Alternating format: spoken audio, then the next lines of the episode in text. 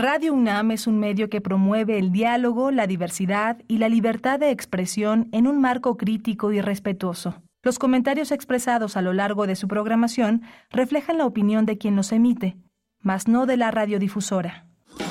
Radio UNAM presenta Primer Movimiento, El Mundo desde la Universidad.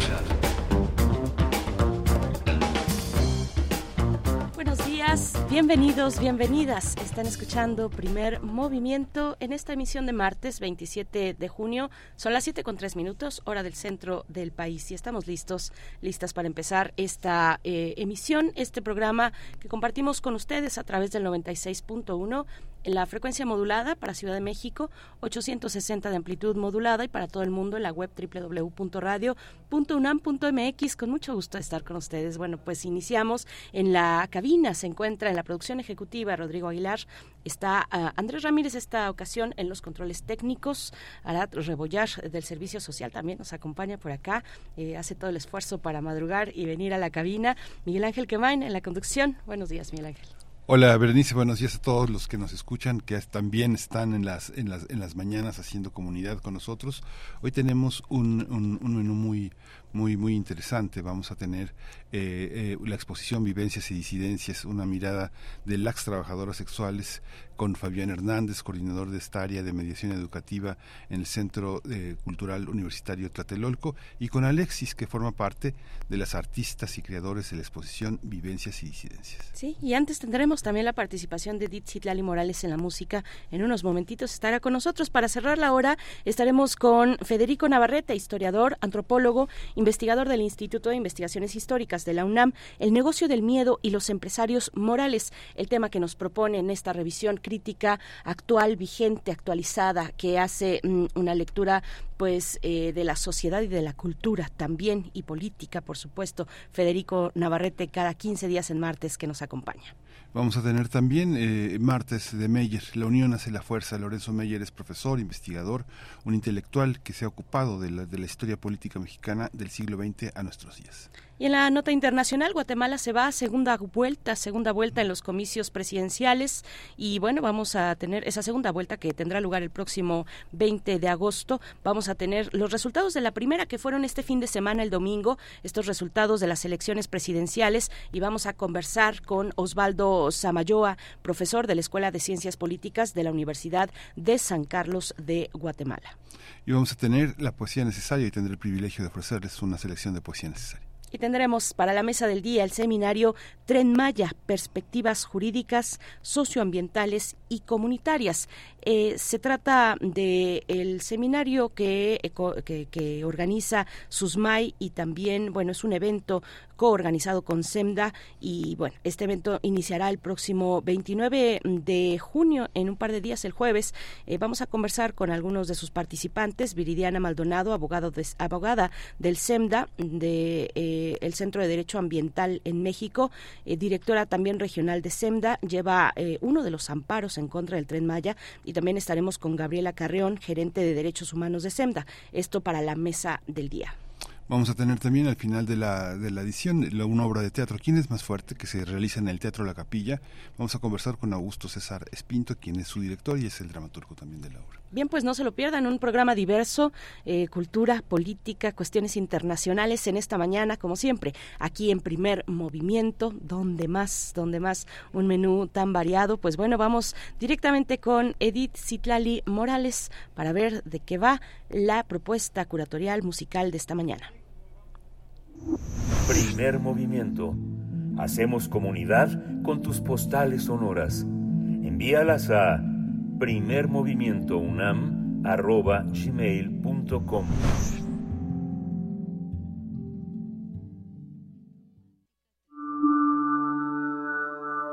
Curadores musicales de Primer Movimiento Querida Edith Citlali Morales, qué gusto saludarte como cada martes. Bienvenida a este tu espacio. Para quien no te conozca, eh, decir que eres violinista, comunicóloga, gestora cultural, investigadora musical y nos acompañas para hacernos una propuesta, una propuesta desde la música. ¿Cómo estás, querida? ¿Qué tal, Berenice, Miguel Ángel? Muchas gracias siempre por el recibimiento tan cálido Muy buenos días, estoy muy bien y como cada martes, pues feliz, feliz de estar aquí, platicar con ustedes y compartir un poquito de música. Y bueno, pues como el verano entró a nuestro país la semana pasada, este calorcito que nos maltrató un poquito, pero que nos trae esta estación, pues me sirvió de inspiración para conformar la lista musical para nuestro programa de hoy. Les comparto. Diversos compositores nos han brindado estampas sonoras, expresiones tímbricas y melódicas que se relacionan con esta época del año. Por ejemplo, vamos a escuchar de Félix Mendelssohn el esquerzo de la música incidental Sueño de una noche de verano. Esta partitura fue encargada para la producción de una obra de teatro en 1842, lógicamente la obra de William Shakespeare. El esquerzo es el fragmento que es el fragmento que vamos a escuchar es una parte únicamente instrumental y funge como una especie de intermezzo entre el primer y el segundo acto. Escucharemos después Summer Evening de Soltán Kodali. Kodali es uno de estos artistas que se pueden contemplar y admirar, admirar desde diversas perspectivas. Fue un músico multiinstrumentista, tocaba piano, violín, viola, violonchelo. Fue compositor, educador musical, pionero en la etnomusicología y algo también muy notable fue que él, al lado de Bartok, realizaron una gran colección de canciones populares húngaras que de alguna u otra manera sirvieron o inspiraron para basar algunos de sus respectivos trabajos. Bueno, hoy escucharemos un extracto de su poema sinfónico Noche de Verano, que fue compuesto en 1906. Más tarde, de la pluma de Sergei Prokofiev, escucharemos el vals de su suite un día de verano. Originalmente esta obra fue escrita como música para niños, una colección de piececitas para piano de cierta sencillez para que pudieran ser ejecutadas por los infantes. Esto sucedió en 1935. Algunos años más tarde, Prokofiev retoma estos temas y los vuelve una suite orquestal para un grupo de cámara, un ensamble pequeño. Y les decía, escucharemos el vals, que es el tercer movimiento, y es muy interesante ver de qué manera está construida la suite, porque cada movimiento tiene un nombre específico. La mañana, otros así como, como jugar y correr, hay una marcha, el atardecer y finalmente la luna sobre los prados. Creo que Prokofiev quiso relatarnos la vivencia de, de un día de verano, algo muy divertido. Hmm. Bueno, seguimos, seguimos. Escucharemos el verano de las estaciones. Ah, pero no de las estaciones de Vivaldi, que dijeron, Edith bien predecible, pues no, no les traigo las estaciones de Vivaldi esta vez, les falló. De las estaciones de Alexander Glazunov. Este compositor ruso escribe esta música para ballet y les platico rápidamente que eh, este ballet en particular no cuenta una historia como la mayoría de los ballets, simplemente son cuadros que representan las estaciones del año. Y en esta ocasión, pues escucharemos un fragmento del verano. Y para comenzar, algo latinoamericano, ahora sí, seguramente parte de nuestro amable público ya adivinó, El verano porteño de Astor Piazzolla. Esta partitura fue concebida originalmente para ser interpretada por el quinteto donde tocaba Piazzolla, que era muy particular, un violín, un contrabajo, piano, guitarra eléctrica y bandoneón. Y como sucede muchas veces con la música de Piazzolla, hoy en día se pueden encontrar cualquier cantidad de versiones con diversas y variadas dotaciones la que hoy les traigo es con orquesta de cámara, es una versión para violín y orquesta de, y orquesta de cuerdas, con Guidon Kremer al violín y la Kremerata Báltica, que espero que sea de su agrado, es una de mis versiones favoritas. Listo, Dere, Miguel Ángel, veranos melódicos, visiones de diversos compositores que nos retratan esta calurosa estación del año. Espero que esta lista sea de su agrado y mis mejores deseos para que pasen un lindo verano. Muchísimas gracias, amigas, amigos. Les mando un abrazo musical enorme. Hasta pronto. Hasta pronto. Muchas gracias, Edith Citlali Morales. Hasta pronto. Cuéntenos cuál es su verano musical favorito. Nos quedamos entonces con esta primera pieza de Astor Piazzolla, Verano Porteño.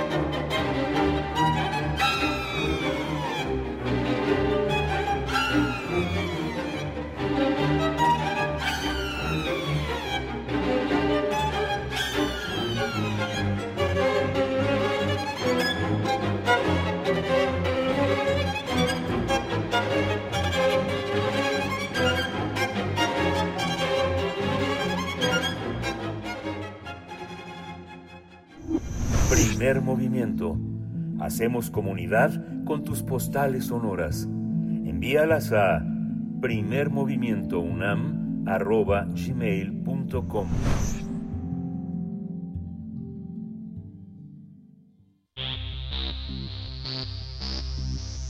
De festivales, ferias y más. Recomendaciones culturales. La exposición Vivencias y Disidencias, una mirada de los trabajadores sexuales, surgió a partir de un taller en el que personas que se dedican al trabajo sexual tomaron las cámaras fotográficas para adentrarse en sus propias vidas. El Centro Cultural Universitario Tlatelolco, en conjunto con la Alianza Mexicana de Trabajadores Sexuales, presentan esta muestra sobre el trabajo sexual hecho por eh, estas personas, trabajadoras y trabajadores sexuales. La exposición está conformada por fotografías donde los participantes nos comparten diferentes aspectos de su vida cotidiana y nos invitan a conocerlos desde múltiples perspectivas. Jazz, Alba, Natalia, Randy o Melissa son algunas de las artistas que retratan parte de su vida e invitan al público a conocerles ya que también se desempeñan como amas de casa en algunos casos, lesbianas, activistas, algunas son madres, estudiantes, entre otras actividades. Este proyecto da testimonio de un trabajo de algunas personas que han decidido ejercer de forma autónoma, pero que al mismo tiempo buscan un espacio museístico para reivindicarlo, valorarlo, visibilizarlo, pretendiendo que deje de ser estigmatizado. Esta exposición se caracteriza por mostrar el punto de vista de las y los trabajadores sexuales, ya que por lo general, eh, pues la fotografía y los fotógrafos son quienes les retratan, pero no son los mismos trabajadores o trabajadoras quienes muestran y comparten su vida. Pues vamos a tener una conversación sobre esta exposición que se presenta en el Centro Universitario Tlatelolco y este día está con nosotros Fabián Hernández, coordinador del área de mediación educativa del SECUT. Eh, así que le damos la bienvenida. Bien, buenos días Fabián, bienvenido. Hola, buenos días. Muchas gracias por, por abrirnos el espacio. Al contrario, Fabián, mm, mm, gracias por estar aquí esta mañana. Ya nos acompaña, ya nos acompaña a través de la línea también Alexis, quien eh, forma parte de las, los, les artistas de esta exposición, Vivencias y Disidencias. Gracias por estar, Alexis. Muy buenos días. Hola, muy buenos días. Gracias, pues bueno, pues cuéntenos, eh, Fabián, eh, empezamos si quieres contigo para que nos des el contexto, porque finalmente esta exposición se eh, realiza en el Centro Cultural Universitario Tlatelolco. Cuéntanos un poco de qué va, cómo surge esta idea, cómo es la relación con las distintas organizaciones, en este caso con la Alianza Mexicana de Trabajadoras Sexuales, para pues poder emprender proyectos como este, Fabián. Sí, claro. Pues ahí en, en el espacio que tenemos, que es el área de mediación educativa, tenemos un lugar para crear exposiciones, las cuales nos interesan que sean con diferentes personas, comunidades que han sido invisibilizadas o no han tenido los espacios y estrategias para poder enunciarse y expresarse ellos mismos. Entonces, este es el objetivo de nuestra área expositiva de mediación educativa y pues hemos tenido diferentes exposiciones con este objetivo y pues ahora pues justo queríamos abrir el espacio a para conocer justo la voz de trabajadoras y trabajadores sexuales y pues ahí la alianza se formó a partir de uno de mis compañeros, eh, también este artista y fotógrafo, Santimito. Él pues nos ayudó bastante en poder realizar esta colaboración con AMET, ya que pues él tiene una relación bastante cercana ¿no? y afectiva con ellos y ellas. Entonces a partir de esto es que mm, eh, nos salíamos con AMET y ellos, ellas nos ayudaron a realizar una convocatoria de fotografía justo para que eh, los resultados de este taller son los que fueran parte de esta exposición, vivencias y disidencias. Entonces así fue como empezó eh, toda esta alianza y pues ya una vez que realizamos el taller, pues fueron cuatro sesiones en las cuales pues discutimos de diferentes temas, pero principalmente el, el taller se abordó a partir de cuatro ejes principales que también son los que dan eh, vida a esta exposición y estos ejes pues son eh, cuerpo, territorio, afectos y memoria.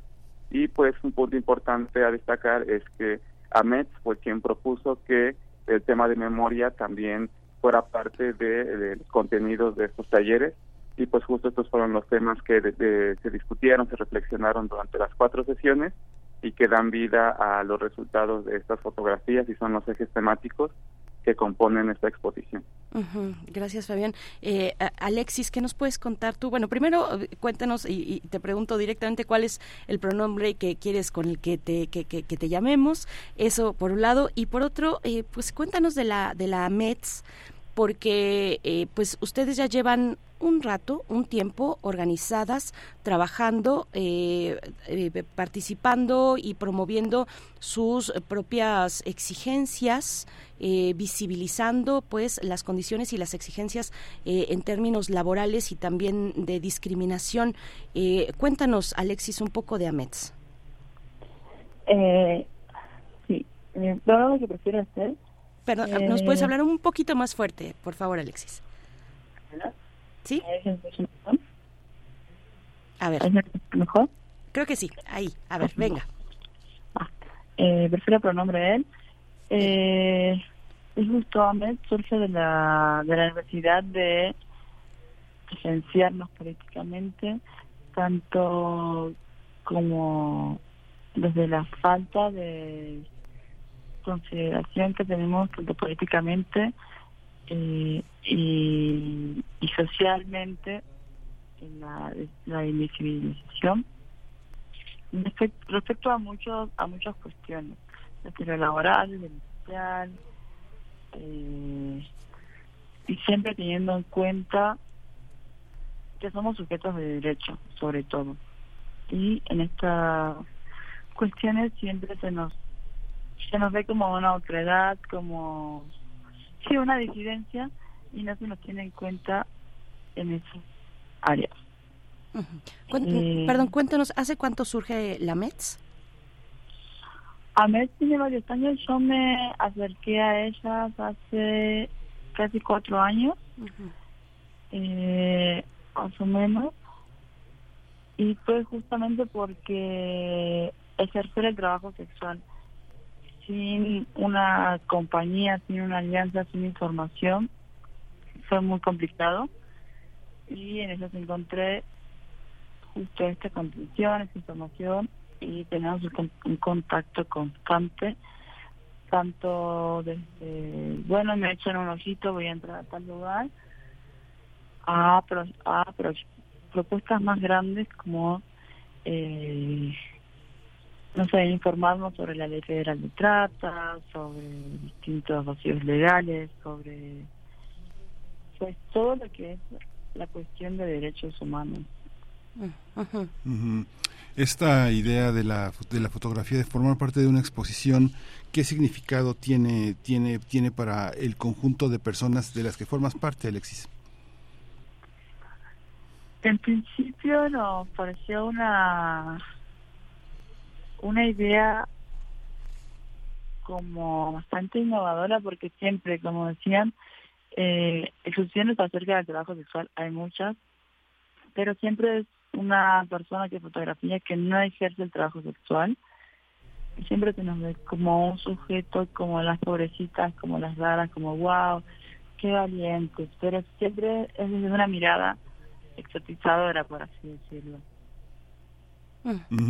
Y esta, esta, esta idea, Fabián Hernández, ¿cómo, eh, desde dónde eh, partir para hacer una curaduría interesante de la exposición? Porque de algún modo una exposición que donde los sujetos son sus propios objetos de observación este, tiene características eh, particulares desde el punto de vista plástico y desde el punto de vista de una, de una instalación universitaria. ¿Cómo se observa el género de esta exposición? Este, cómo, cómo curar una exposición donde los observadores han decidido cómo verse. Sí, justo como te mencionaba, como les mencionaba al principio, eh, pues partimos desde el objetivo de nuestra área, ¿no? que justo queremos darle el espacio, eh, las herramientas y la voz para que sean las mismas personas, las comunidades, las que se enuncien, ¿no? Partiendo también justo que estamos desde un espacio, como menciona, eh, universitario y en el cual por ejemplo, ahí el Centro Cultural Universitario Tlatelolco, uno de los temas que le interesa trabajar, pues es la, la memoria, ¿no? Las resistencias y las identidades, pero pues justo generadas desde las mismas personas que pueden tener ahí un espacio para poder expresarse, ¿no? Entonces justo partimos de ahí desde este objetivo que consideramos que es súper importante darle la voz a estas eh, personas, en este caso a los integrantes, los integrantes de AMET y pues a y a partir de ahí pues justo la convocatoria se abrió eh, no solo a miembros de AMET, sino justo a diferentes eh, trabajadores y trabajadoras sexuales, y entonces justo por eso creamos que el espacio era el idóneo para que ellos y ellas ahora tuvieran la oportunidad y el espacio para poder enunciarse, ¿no? Como lo mencionó Alexis, como ya lo mencionaron, que no sean los fotógrafos, que no sean otros artistas quienes los retraten, quienes las retraten, sino que sean eh, que sea una exposición de trabajadores, trabajadoras sexuales hecha por ellos mismos para que así pudieran compartir desde su propia voz estas vivencias que nos comparten a partir de las fotografías que ellos y ellas decidieron tomar. Eh, Alexis, cuéntanos de estas, de, de, bueno, por supuesto de tus compañeras, tus compañeros, quiénes son las artistas, las fotógrafas, fotógrafos de esta, de esta muestra y qué intereses visuales, estéticos quisieron mostrar que, hay en las imágenes que es de su interés, eh, que, que, busca el ojo de eh, quien ejerce el trabajo sexual y muchas otras actividades también, como lo hemos dicho en esta en la introducción de esta charla. Alexis, cuéntanos un poco de, de ustedes, de ustedes más allá de la organización de AMETS, quiénes son las artistas que están presentándose en esta muestra. Claro.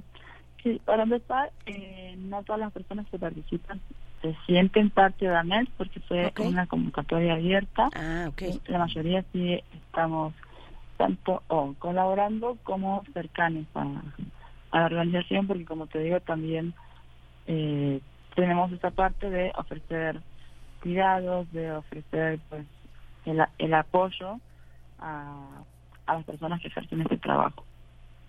Por otro lado, eh, lo que se buscó es humanizarnos, porque siempre se ve la, la figura de la persona que ejerce el trabajo sexual como una persona eh, vulnerable, somos todas las personas, para empezar, pero siempre se nos quiere victimizar, vulnerabilizar, decir como, ay, eh, no sé, se nos ve como, puede ser, desde el abolicionismo se nos ve como un hueco sin agencia y socialmente se nos ve como una porquería eh, sin sentimientos, por así decirlo. Entonces lo que se buscó en esta eh, selección más o menos fue retratar nuestras vivencias cotidianas, tanto eh, hay personas que son madres, hay personas que son, se dedicaron como a a retratar como el día a día del trabajo sexual o, puertas adentro del hotel.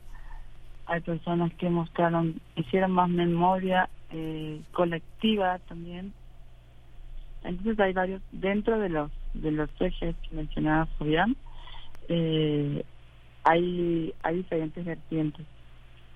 Y pues sí, habemos tres personas que somos no binarias eh, entonces también hablamos un poco de eso, y sobre cómo también en Decidas Mobiliaria y para, para hacer este trabajo tenemos que ponernos un disfraz, por así decirlo. Eh, hablamos de momentos fuertes de nuestra vida y pues está muy diverso, somos 10 personas y sí, tocamos estos temas en común a ti, por ejemplo, Alexis, ¿qué, qué, qué, fue lo que te interesó retratar? Cuéntanos un poco de tu propio proceso, de, de tu proceso personal y, creativo, ¿no? Lo que quisiste eh, retratar y el mensaje que quisiste compartir a través de, de la lente fotográfica. Justamente, yo soy una persona no binaria y jugué como bastante con el tema de, de las apariencias, como de la de la apariencia que le muestro al público, de la performatividad que tengo que realizar. Para esto también yo me dedico principalmente al EDSM. Hablé de, del EDSM como soy una persona migrante, también hablé de que pues no tengo como un territorio asegurado justamente porque por nuestro trabajo es muy difícil conseguir un territorio ya sea una casa, una comunidad, lo que sea, eh, donde no me persiga el estigma. Entonces también hablé un poco de eso, como de ser una persona en constante movimiento, porque justo por el estigma, por las leyes, por ser un trabajo no reconocido socialmente ni institucionalmente, siempre es como un problema tener un lugar donde llegar.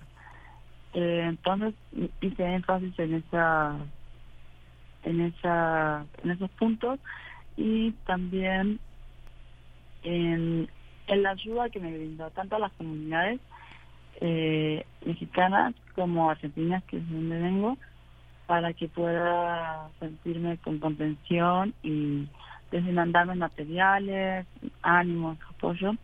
Entonces hablé un poco de eso, hablé desde la migración y desde la performatividad del género. Qué, Qué interesante, Alexis. Gracias. Eh, Fabián, cuéntanos, pues, de parte del Centro Cultural eh, Tlatelolco, del Centro Cultural Universitario Tlatelolco, ¿cómo fue esta, esta experiencia de recibir las propuestas?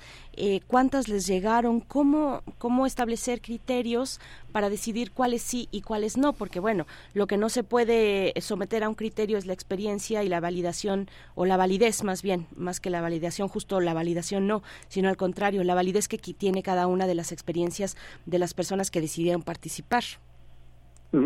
Sí, pues justo en el, en el proceso de trabajo con AMET, este, cuando presentamos la propuesta de este taller y los resultados que fueran esta exposición, eh, pues estuvieron bastante animadas, animados de recibirlo.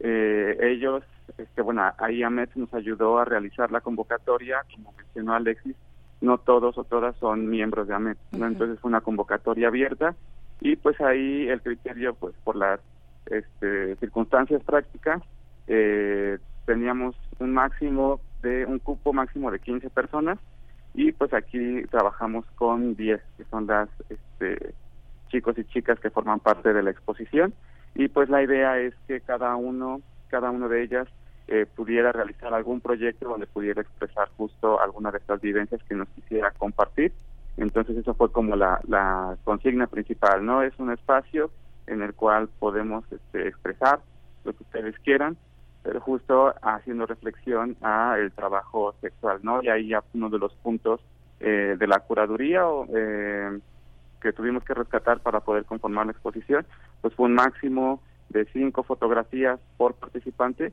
y pues ya aquí los temas pues eran libres, ¿no? Lo que ellos y ellas quisieran compartir. Entonces, pero justo estos temas, eh, cada uno, cada una de ellas pues fue expresando, fue plasmando a través de su proyecto fotográfico a partir de estas mediaciones y de estos acompañamientos que íbamos teniendo, pero pues todo regresaba a estos cuatro ejes principales, ¿no? Lo que es este, memoria, territorio, afectos y cuerpo. Entonces, quienes vayan a esta exposición, pues justo van a poder conocer todas estas vivencias y disidencias, pero a final de cuentas enmarcadas en estos cuatro ejes principales y pues que justo son diez miradas diferentes sobre el trabajo sexual, como bien lo mencionaban al principio y como también ahorita lo mencionó Alexis, ¿no? Para eliminar estos estigmas, estos prejuicios y dignificar el, trabajo sexual, que estos fueron los puntos que nos llevaron también justo a, proponer la curaduría y este la, la forma en la que está conformada la exposición.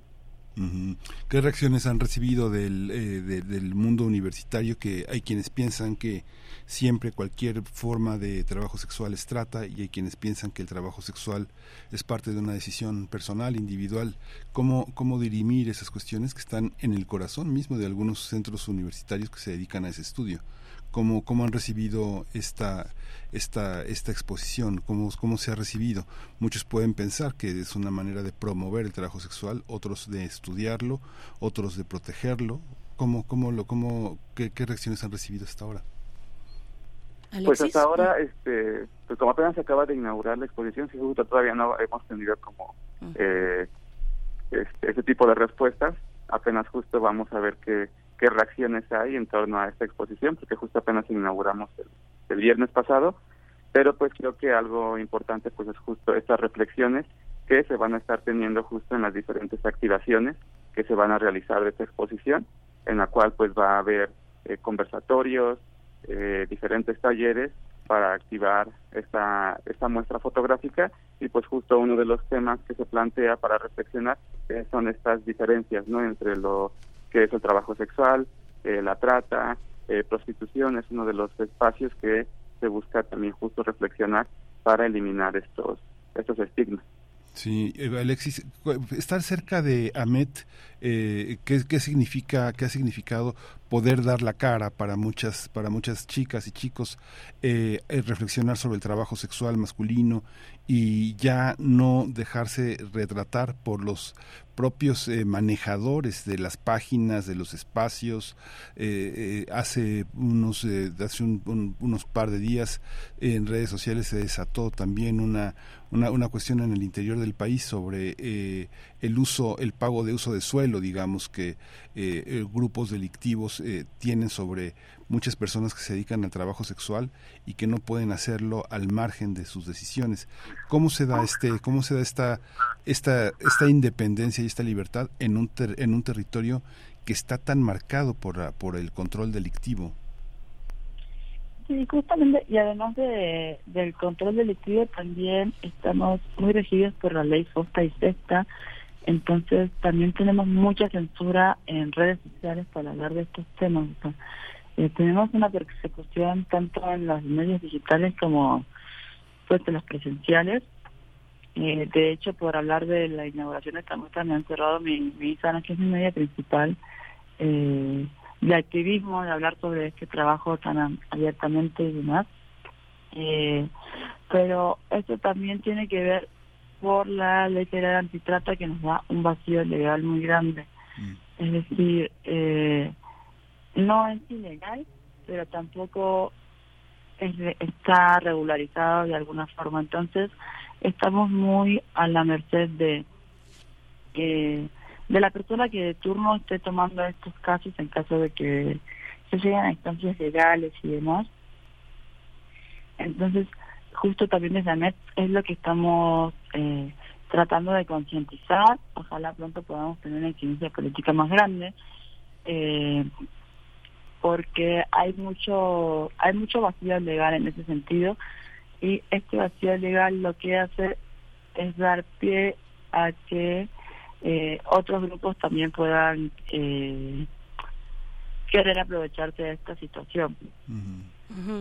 Eh, los, los, los grupos policiales también, digamos, los cuerpos policiales, Alexis, ¿cómo es esta relación cuando hay tanta ambigüedad en la ley? Eh, bueno, me gustaría, eh, digamos, ya, ya, nos vamos acercando al cierre, pero sí preguntarte, Alexis, ¿cuál es, en, qué, en qué punto nos, nos encontramos como sociedad mexicana y argentina, si quieres también hacer la comparación, pero en qué punto se encuentra el trabajo sexual, eso, en términos de legislación y lo que tiene que enfrentar ante esos vacíos, ambigüedades. ¿Cuál es la cuestión? ¿Cómo lo ves, Alexis? Pues se encuentra en un punto muy gris eh, y te digo, muy a la merced de quien esté de turno. Porque, por ejemplo, a mí una persona me está rentando, me está rentando para vivir y, y se enteran de que hago este trabajo y me quieren hacer un allanamiento o lo que sea, mm. pues la persona que me está rentando puede estar procesada como tratante. O, por ejemplo, hacen un allanamiento de un hotel que tenga denuncias de trata. A vos no te van a elegir si, si vas a ser una persona independiente, te hacen sentir tratante o tratada.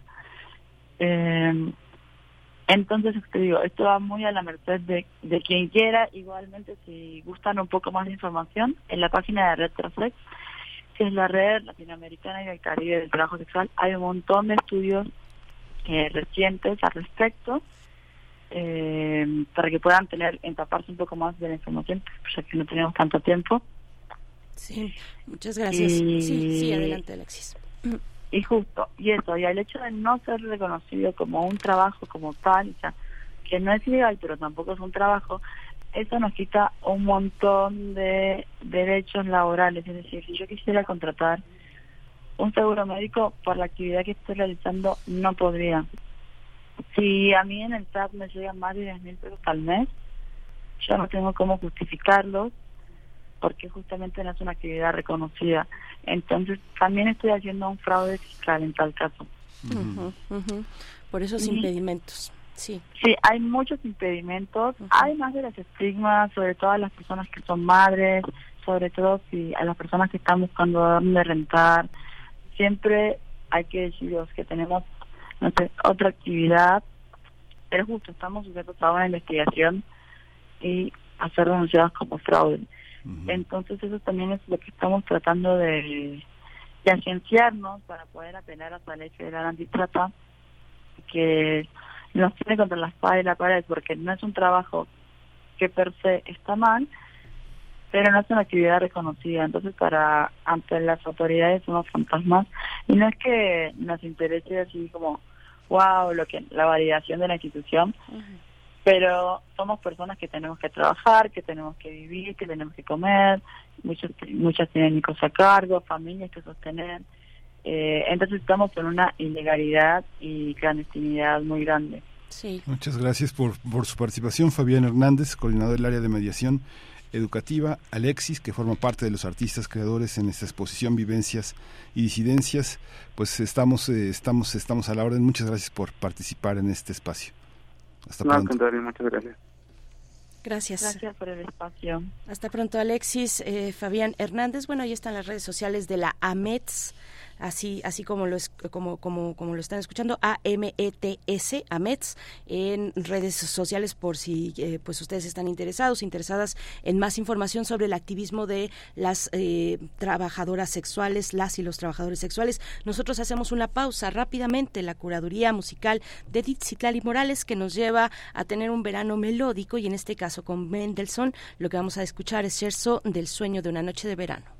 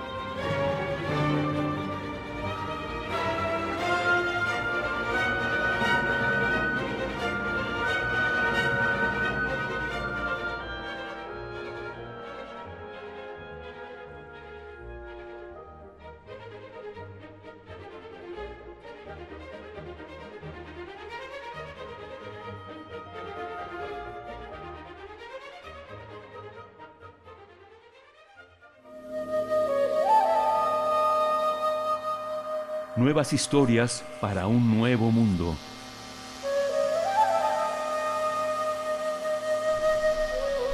Damos la bienvenida, la bienvenida, perdón, a Federico Navarrete, historiador, antropólogo, investigador del Instituto de Investigaciones Históricas de la UNAM, que nos acompaña desde el otro lado del Océano Atlántico para, pues, eh, compartir algunas reflexiones esta mañana. El, el negocio del miedo y los empresarios morales, el tema de hoy. Federico Navarrete, qué gusto saludarte. Bienvenido como siempre. Buenos días. Hola, buenos días, Berenice, un gusto saludarte. Buenos días, Miguel Ángel. Hola, Federico, buenos días. Pues este continúo en esta presentación con los temas que he estado abordando desde hace ya eh, varias varias de mis participaciones con ustedes que tienen que ver con la manera en que en el mundo contemporáneo se se configura la política del miedo y la política del odio que pues son fenómenos que pues que hemos visto crecer de una manera explosiva en los últimos años y que han sido, entre otras cosas, potenciados por las redes sociales el este y por la eh, por la fragmentación política que vivimos ahora. Y entonces pues ahora dentro de esa dentro de esa configuración de esta nueva política centrada en el miedo y en el odio que bueno que en realidad ya existía desde antes pero ahora se ha hecho mucho más visible y mucho más difícil de, de, escapar justamente por el por la por el poderío de las de las redes sociales eh, destaca un tipo de figura que los las personas que estudian estos discursos han llamado la del empresario moral que son las personas que justamente se encargan de atizar de los miedos, de fomentar los odios y que lucran de ese de esa actividad que por otro lado pues no no podríamos más que calificar de infamia. Eh, yo pues eh, es fácil encontrar ejemplos en nuestra vida cotidiana eh, por diversos lados, ¿no? por ejemplo, hay un diputado en México famoso por su bigotito y su ropa de payaso que suele tuitear, eh, o bueno, solía, porque últimamente no encuentro su cuenta en Twitter, creo que se la han cerrado o, varias, creo que ha habido sentencias que lo han obligado a dejar de hacerlo, pero que anteriormente solía tuitear odio transfóbico, por ejemplo, que es un tema que ni le atañe a él personalmente ni eh, lo afecta eh, directamente de ninguna manera, pero que eh, inventaba cosas como que las mujeres trans van a borrar a las mujeres reales o las mujeres trans quieren acabar con los deportes de mujeres. Y esos tweets pues eran eran repetidos en la en las redes sociales y generaban una, un temor ante las mujeres trans como una amenaza a las mujeres. Sí, hablamos, Federico, perdón, perdón, Federico, hablamos De, de, digo, como ejemplo y, para decirlo con todas sus letras, porque además es servidor público y pues ahí sí podemos decir el nombre, eh, habla, hablas de, te refieres a Gabriel Cuadri, por si a alguien le, le quedaba la duda o me equivoco. Sí, sí me refiero a él, yo la verdad no me gusta mencionar su nombre porque justamente es caer en su juego, ¿no? O sea, el, el hombre dice cosas infames, eh, más allá de su responsabilidad moral y de su poca inteligencia, porque le conviene decirlas, que es lo único que le importa. Él, él vive de la publicidad que genera fomentando el odio sobre los temas más variados y entonces eso de eso lucra. Por eso se puede llamar un empresario moral y sí, en efecto, el nombre es el que tú acabas de decir, que yo prefiero eh, no no repetir. Muy bien. Este, gracias por la aclaración. y gracias también por la aclaración a ti.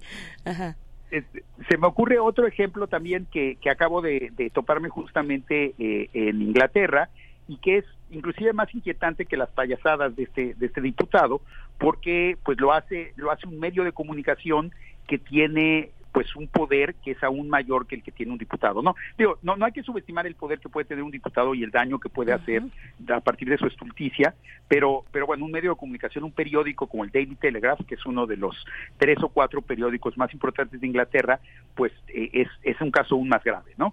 Hace unos meses hubo un grupo de estudiantes en la Universidad de Cambridge eh, envió una carta al Departamento de Inglés de esa universidad pidiendo que hubiera un proceso de lo que se, llama ahora descolonización del programa de literatura y que en ese proceso se incluyeran más autores que no fueran eh, hombres blancos muertos, sino que se, incluyera más trabajo de mujeres y más trabajo de personas racializadas, eh, sobre todo africanas y de Asia. Y entonces, eh, esta carta es fue una petición académica que fue presentada a un consejo académico y que fue tomada como una recomendación y que resultó en una sugerencia de la universidad para que se hicieran eh, programas más plurales. Y el Daily Telegraph, que es este medio que cada vez es más de extrema derecha y que, por cierto, ha sido políticamente uno de los principales aliados de Boris Johnson, eh, publicó al día siguiente un encabezado que decía Cambridge va a prohibir a los autores blancos. Y ponía debajo del encabezado completamente exagerado y fuera de cualquier realidad la foto de una de las estudiantes que había escrito la carta original con la solicitud. De manera que eh, establecía de una manera aviesa y falsa eh, que esta muchacha, que era una chica de 20 años, era la responsable de que, de que Cambridge fuera a sacar a los autores blancos de su programa y daba su nombre además. Esto resultó que en los siguientes 24 años la, la estudiante que fue lanzada a la, a la notoriedad de una manera tan, tan tramposa, recibiera miles de correos llenos de odio, de sexismo, fuera amenazada de muerte y todo lo demás. El, este, bueno, fuera expuesta de una manera muy grave. Eh, aquí fue el medio, el Daily Telegraph, el que cumplió esta función de, de lo que se llama un empresario moral. porque eh, creó una noticia falsa, como, como las que utiliza el diputado, y a partir de esa noticia falsa generó venta, ¿no? Al Daily Telegraph le conviene que sus encabezados sean escandalosos porque va a vender más, y eh, entonces el pánico moral que genera es, eh, es el lucro que está buscando, y en el camino, desde luego, atropelló la privacidad y los derechos de una persona mucho menos poderosa que el Daily Telegraph, que, es la, estudiante de Cambridge, y la expuso al escarnio público y a la agresión pública. Esto, eh, lamentablemente, está pasando con, con creciente frecuencia en Inglaterra, ¿no? Eh, recientemente unos, un grupo, una pareja de académicos de la Universidad de Cambridge también que habían hecho una investigación sobre eh, la relación de la Universidad de Cambridge con la esclavitud y la manera en que la esclavitud había beneficiado a la Universidad de Cambridge, fueron también expuestos por el Daily Telegraph como enemigos del imperio inglés, como guerreros woke, con una serie de calificativos completamente exagerados y fueron expuestos a todo tipo de agresiones y ataques y todo esto generando precisamente una, exagerando lo que ellos decían y generando miedo a partir de lo que estas personas decían para provocar una reacción pública eh, en su contra. Eh, de hecho, ahora en Inglaterra si una académica o académico dice algo que no le gusta a la prensa de derecha, la prensa de derecha está utilizando eh, las herramientas para defender la libertad de prensa, como el derecho a la información, para exigir, por ejemplo, que esa investigadora, ese investigador entregue sus documentos y sus notas de investigación para que sean inspeccionados por los periodistas y los periodistas, en teoría, puedan examinar si ese investigador, ese investigador está haciendo eh, su trabajo eh, de una manera correcta o está siendo demasiado woke o demasiado ideológico, lo cual nos habla también ya inclusive de un de una búsqueda de una censura eh, a, la, a la libertad académica a nombre de, de estos miedos de que la libertad académica está generando algo que no genera, que es la destrucción de la tradición inglesa, la exclusión de los hombres blancos y todo lo demás. Lo que tienen en común, entonces, tanto, tanto el diputado mexicano como la prensa inglesa, bueno, este, este medio de comunicación inglés, es justamente esta dinámica de asusar el miedo para generar eh, eh, una reacción en el público y una reacción en el público de la que ellos mismos se aprovechan para su propio beneficio. Eh, si vemos en realidad, si vemos esta esta definición de lo que hacen las y los empresarios morales, pues los podemos encontrar eh, en muchos aspectos de, nuestra vida, en muchas arenas de nuestra vida social, ¿no? estamos en tiempos tan crispados en los que es tan frecuente que, que un bando sienta miedo del otro bando, que se asusen los odios, que hay mucha gente oportunista y muchas instituciones oportunistas que están haciendo un negocio de del odio, de promover el odio. El, seguramente ustedes estarán pensando ahora en algunos ejemplos de la vida pública mexicana y, yo lo que quiero señalar es que esta dinámica en sí misma eh, es lo que lo que es lo que es lo que es importante eh, comprender más allá de los contenidos que se estén manejando. Más bien lo, que interesa es la dinámica de la generación del odio y, por ejemplo, en, eh, yo la veo también, aunque es un tema completamente diferente, en la manera en que se hacen linchamientos públicos, por ejemplo, alrededor del plagio. Más allá de que el plagio sea algo malo o bueno, el hecho es que hay una serie de figuras públicas en México que se han convertido también en empresarios morales del combate al plagio y que han construido su propia notoriedad y fama defenestrando a personas a las que acusan de plagio, a veces con razón, a veces sin razón, pero el punto es que, que esa distinción pues no nunca este es difícil de hacer porque lamentablemente los procesos judiciales pues como hemos visto en el caso más reciente de, la ministra Esquivel pues tampoco eh, parecen generar ningún tipo de, de certidumbre pero el hecho es que eh, la acusación de plagio también es altamente lucrativa en este mercado en el que vivimos, ¿no? Un mercado en el que tenemos entonces una, una dinámica que va de la generación de un miedo, la creación de, un, de lo que también los especialistas llaman un pánico moral, es decir, de un escándalo, de una amenaza, de una de una situación que parece que parece poner en peligro a un grupo a un, o a los valores más sagrados de una sociedad y el beneficio que se deriva de ello. Y pues eh, la, la pregunta que, que podemos hacer es, y que la verdad yo, yo no tengo respuesta, es cómo podemos desactivar estos mecanismos. Me parece que un punto es no, no caer en las dinámicas de estos empresarios de morales, pero por otro lado, pues creo que sí es momento de que de que pensemos a fondo qué papel están jugando las redes sociales y sus dinámicas en nuestra comunicación política y en nuestra comunicación pública y qué tanto queremos seguir jugando ese juego, ¿no? Eso me parece particularmente urgente ahora que las redes sociales están cayendo cada vez más en control de, de fuerzas cada vez más conservadoras y que pues probablemente empiecen a ejercer la censura en diversos contextos. Sí. Pues muchas gracias, Federico Navarrete. Se nos ha ido el tiempo. Hay una, una recomendación rápida, muy, muy breve, para contextos académicos, para lo que tiene que ver con eh, pues una histórica y sistemática eh, desplazamiento, podemos decirle censura si quieres, pero finalmente ocultamiento de las vivencias, de, vivencias distintas.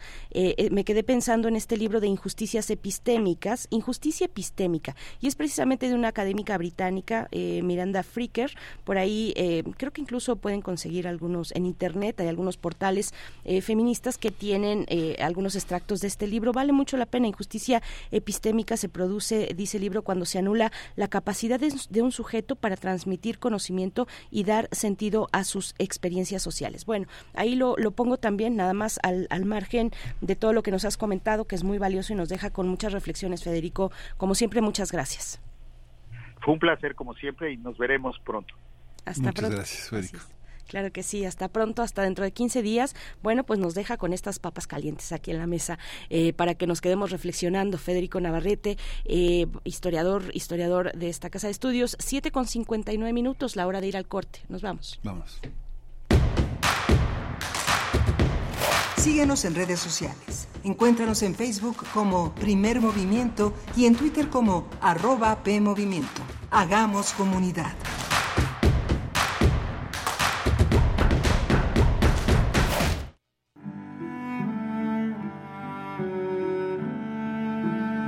Torcuato Luca de Tena. La convicción monárquica. 2023. 100 años de su nacimiento. Durante la Segunda Guerra Mundial ejerció como corresponsal de ABC en Londres y en 1952 asumió la dirección del diario. Desde estos primeros años, la orientación política de Torcuato Luca de Tena no se caracterizó solo por la aceptación de Franco como jefe del Estado español tras la victoria militar, sino también por su fidelidad a la monarquía y en concreto a la persona de don Juan de Borbón. Torcuato Luca de Tena, 96.1 FM, Radio UNAM, Experiencia Sonora. Si vas a realizar algún trámite en tu módulo de atención ciudadana, como inscribirte al padrón electoral, actualizar tu domicilio o corrección de datos personales, solo necesitas tres documentos. Una identificación con fotografía, un documento que acredite tu nacionalidad mexicana y un comprobante de domicilio reciente. Conoce más detalles de lo que necesitas para cada tipo de trámite en INE.mx o INETEL 804 33 2000. Mi INE es valioso porque mi INE nos une. La piedra y el yemo activo afectan tu cerebro, te matan las neuronas y son muy adictivos. Yo sé lo que te digo, pues he sido testigo. Piensa más en tu gente, tu vida y tus amigos. Escucha lo que te digo, pues es verdad. El negocio de la droga es algo que termina mal. Escucha bien, hermano, porque esto te hace daño. El negocio de la droga es algo que termina mal. Esto siempre acaba mal, Si necesitas ayuda, llama a la línea de la vida 800-911-2000. Entre el aprendizaje del alumno y la consagración del maestro, hay un largo periodo intermedio en el que el talento se moldea frente al público.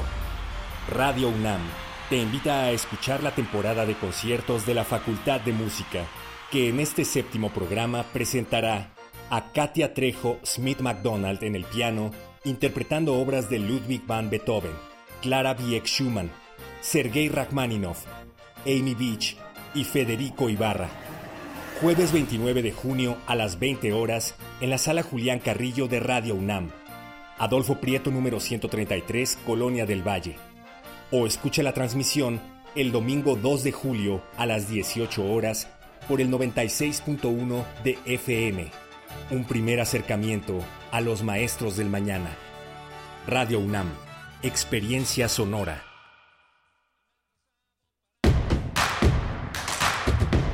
Encuentra la música de primer movimiento día a día en el Spotify de Radio UNAM y agréganos a tus favoritos.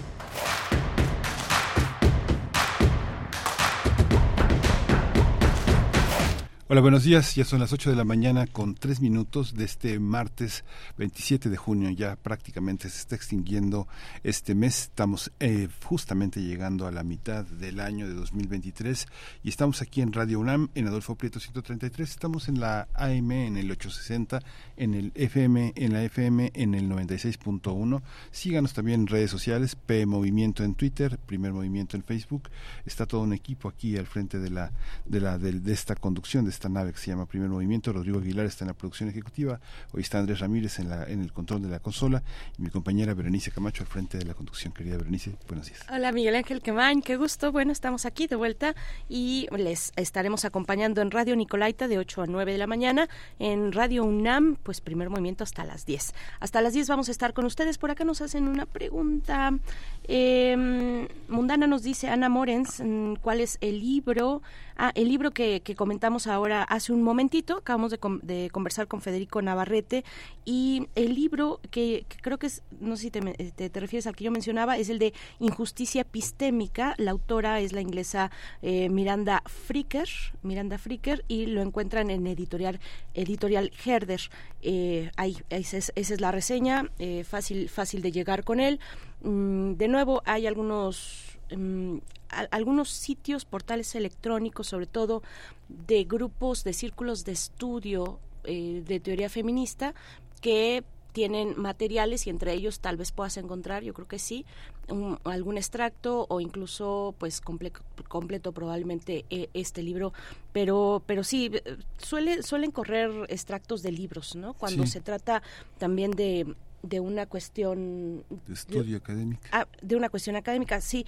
Ah que si podemos repetir el, el título del libro es injusticia epistémica autora Miranda Fricker editorial Herder ese, esas son las coordenadas. Sí, eh, puedes encontrar de pronto algunos capítulos, no sé, de Judith Butler por ahí, sí. ¿no? Eh, Traficantes de Sueños tiene también materiales eh, que, que, si bien es una editorial con, con, muchos otros elementos en torno, tiene de pronto también materiales con, con acceso libre para, para consulta. hay y, y, en América Latina también, ahorita se me están yendo algunas, pero, pero hay colectivas, círculos de estudio que eh, ponen a disposición, con el permiso de las autoras, ¿eh? incluso con el permiso de las autoras, sí. algunos extractos de estos libros. Uh -huh.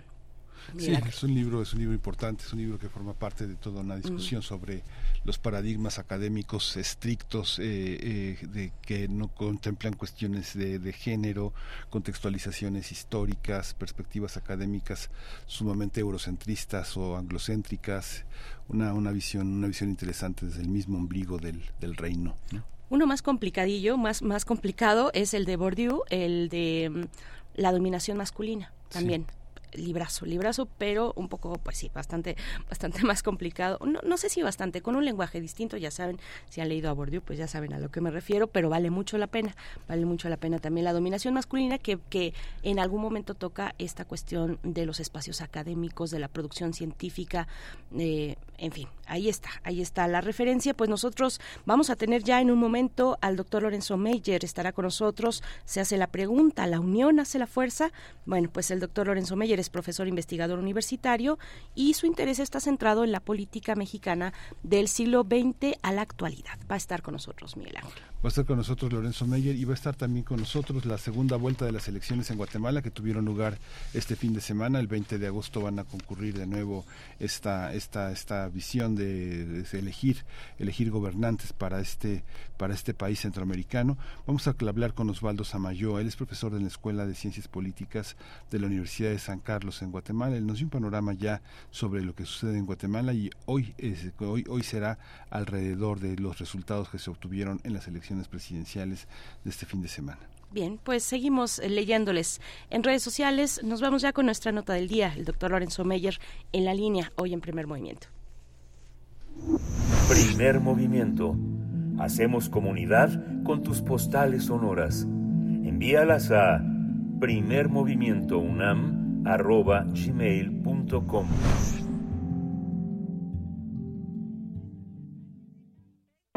Nota del día. La unión hace la fuerza es la pregunta de esta mañana y ya nos acompaña el doctor Lorenzo Meyer en este espacio. Eh, como siempre, bienvenido, querido Lorenzo Meyer, qué, qué gusto saludarte hoy martes. ¿Cómo te encuentras? Berenice, buenas, buenas. Pues eh, bien, espero que tanto ustedes como nuestros escuchas puedan decir lo mismo, es mi deseo. Y vamos ahora al eh, tema. Vamos al tema, muchas gracias. El tema eh, tiene que ver con la historia de México y sus partidos, eh, de dónde venimos, pero sobre todo lo más importante es a dónde podríamos ir, que dejo constar que no estoy haciendo, no voy a hacer ninguna predicción, sino nada más esbozar una posibilidad, la posibilidad del eh, bipartidismo como destino más o menos en el mediano plazo de la vida política de México.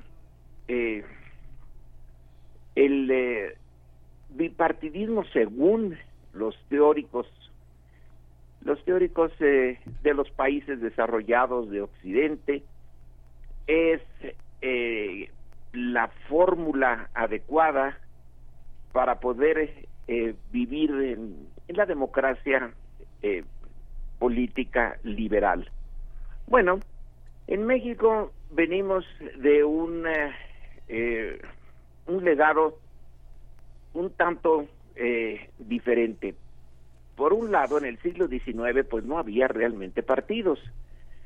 Eran corrientes políticas, pero no muy bien organizadas, no como los partidos que conocemos ahora ya había eh, un esbozo de, bipartidismo con liberales y conservadores que se tiene sus raíces en la independencia misma cuando a diferencia de otras de otros países bueno de los que serían países en América Latina que eran parte del imperio español en América Aquí la eh, guerra de independencia, la revolución de independencia o el movimiento de independencia eh, se inició de manera espectacular.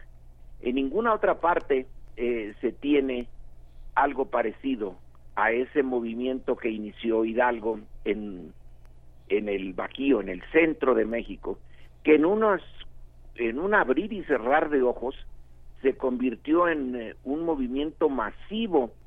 No se puede decir que eh, había un ejército eh, de independientes, sino una masa enorme de independientes que se lanzaron, entre otras partes, sobre la ciudad de Guanajuato y que la tomaron las movilizaciones en favor de la independencia en el resto de América Latina fueron de naturaleza diferente, no fueron eh, en su inicio al menos masivas y menos, menos de carácter popular. Pero eso dio eh, el arranque y la pauta. En México sí hubo una división eh, política y de clase social desde el principio y muy dura, muy de eh, lucha a muerte entre la eh, grupo eh, de independentistas que eran más indígenas y mestizos que criollos. En otras partes de América Latina los criollos fueron la parte inicial y luego se fueron agregando otros grupos sociales. No fue el caso de México. Cuando terminó la guerra de independencia, eh, el eh, país seguía en esos dos carriles y muy eh, confrontados. Los herederos del grupo de independencia pues se fueron transformando en liberales y los que hubieran deseado mantenerse como parte del imperio español, pues en conservadores. Y tuvieron un encuentro, eh, la guerra de los tres años de mediados del siglo XIX fue una guerra durísima, brutal. Para algún autor, eh, Fowler, eh, que señala que quizá eh, fue eh, la lucha más dura en México, más que el inicio de la guerra de independencia, es esta de la mitad del siglo XIX y que no tiene paralelo con otras en América Latina. El contraste, la, pero sobre todo la dureza del choque, pues sí, dejó claro que había dos grupos. El porfiriato, bueno, el triunfo liberal y eh, el porfiriato, sobre todo el porfiriato, que es cuando realmente surge ya el, el, eh, el Estado mexicano y empieza a funcionar México como nación, eh, en la forma eh, de un de una dictadura, no una dictadura eh, particularmente brutal, pero sí era una dictadura, eh, hace que se cubran las diferencias.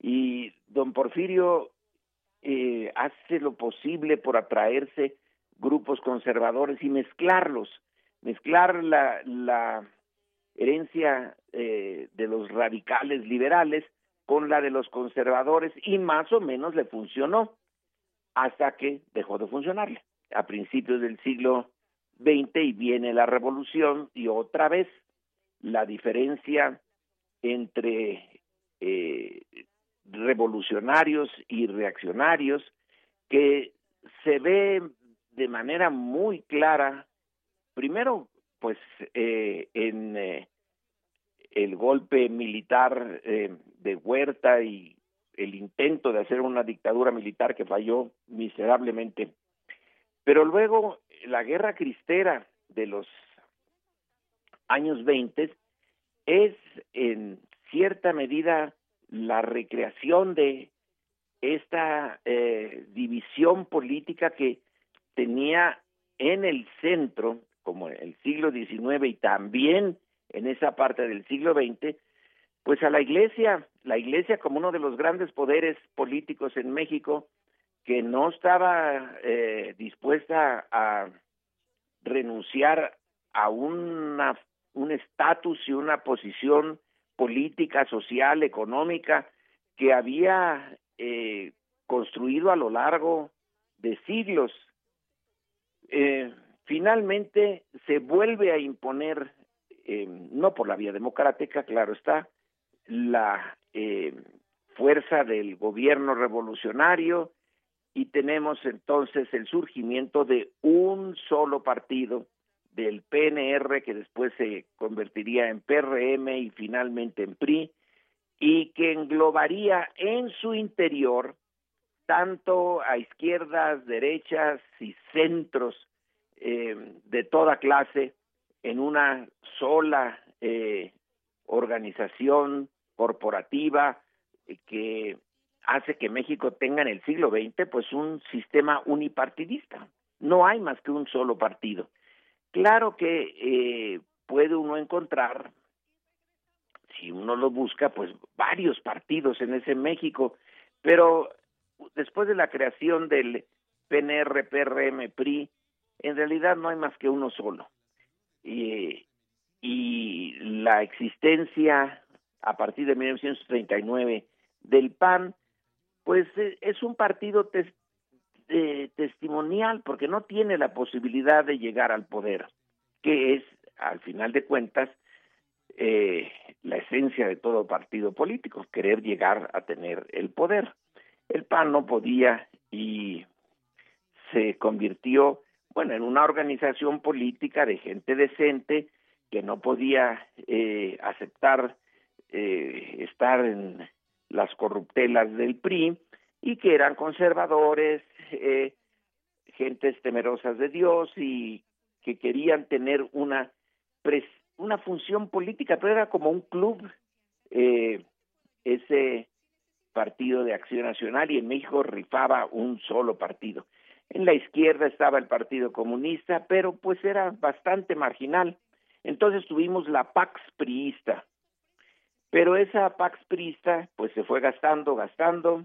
Llegó el eh, fin del siglo XX y la el fin de la Guerra Fría también es bien importante porque desató algunos de los lazos bien ataditos del anticomunismo eh, discreto pero muy fuerte del México de los 1940, 50, 60 y fue dejando con crisis y con eh, situaciones dramáticas y muy dolorosas como el 68, la guerra sucia de los 1970, fue eh, eh, dejando espacios para que aparecieran ya eh, intentos de pluripartidismo.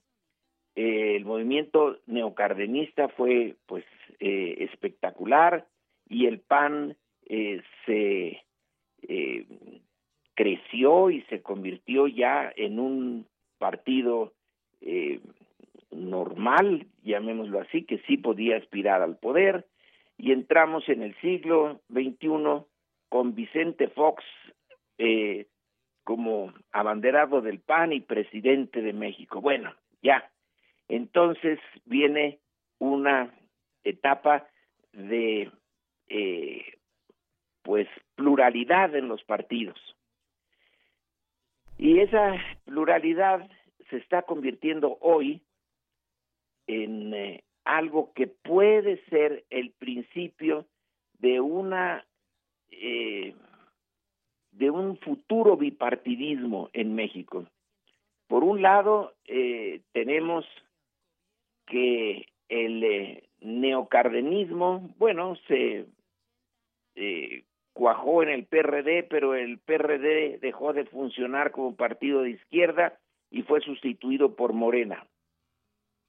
Y por el otro lado, lo que estamos viendo hoy, eh, en este preciso momento, es la fusión de PAN y PRI, que en principio fueron eh, adversarios, pero como el PRI no tiene, nunca tuvo, nunca quiso ni estaba en posibilidades de tener una ideología propiamente dicha, pues es muy flexible. A veces eh, corría por la izquierda, por ejemplo en el cardenismo, pero poquitito después corría por la derecha y con mucho gusto durante el alemanismo.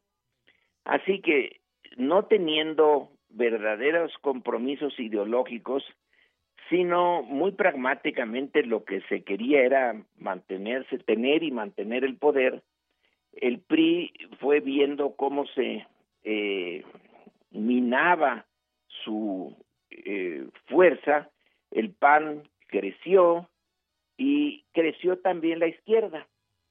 Y esa izquierda que primero fue PRD y ahora es Morena, hizo que los dos antiguos adversarios, PRI y PAN, encontraran que tenían mucho en común y que su punto en común era enfrentar a la naciente izquierda partidista y con posibilidades de llegar al gobierno. Tan fue posible que pues eh, ya lo, lo estamos viviendo ahora, en 2018 sí llegó eh, Morena al poder, en parte porque sus adversarios se mantuvieron divididos, quisieron eh, unirse antes del 2018 y grupos fuertes de empresarios fueron a ver al presidente Peña Nieto para eh, tratar de que no hubiera la división PRI-PAN, sino un solo grupo que hiciera frente al eh, avance del centro izquierda que encabezaba Andrés Manuel López Obrador, pero por una serie de razones eh, eh, en parte por cosas muy personales, no se hizo esa unión y se abrió la posibilidad de llegar por la vía pacífica, democrática, eh, al poder para la izquierda se abrió esa posibilidad. Listo, ya estamos aquí ahora. Y en esos días, pues eh, se está viendo que PAN y PRI, dejemos a un lado el PRD porque ya tiene muy poca importancia más que simbólica, eh, que fueron adversarios, eh, ahora sí están viendo que el no unirse eh, es muy costoso y que si finalmente el PRI no tiene ideología y el PAN pues sí la tiene, es un partido de derecha, pero está imponiendo sus eh, su visión del mundo a un eh, PRI que no tiene visión del mundo, sino tiene eh, simplemente ganas de seguir participando en el ejercicio del poder.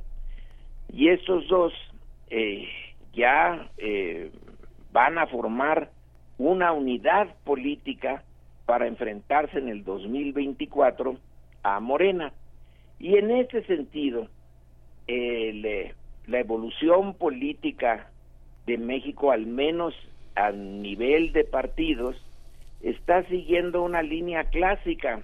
La teoría eh, dominante a la que hice referencia en el mero principio de la plática, eh, entre los teóricos eh, de la democracia occidental, es que se trata de una tendencia natural, casi inevitable. Los eh, sistemas políticos democráticos tienden a al bipartidismo. Eh, el multipartidismo es eh, menos práctico para los políticos prácticos.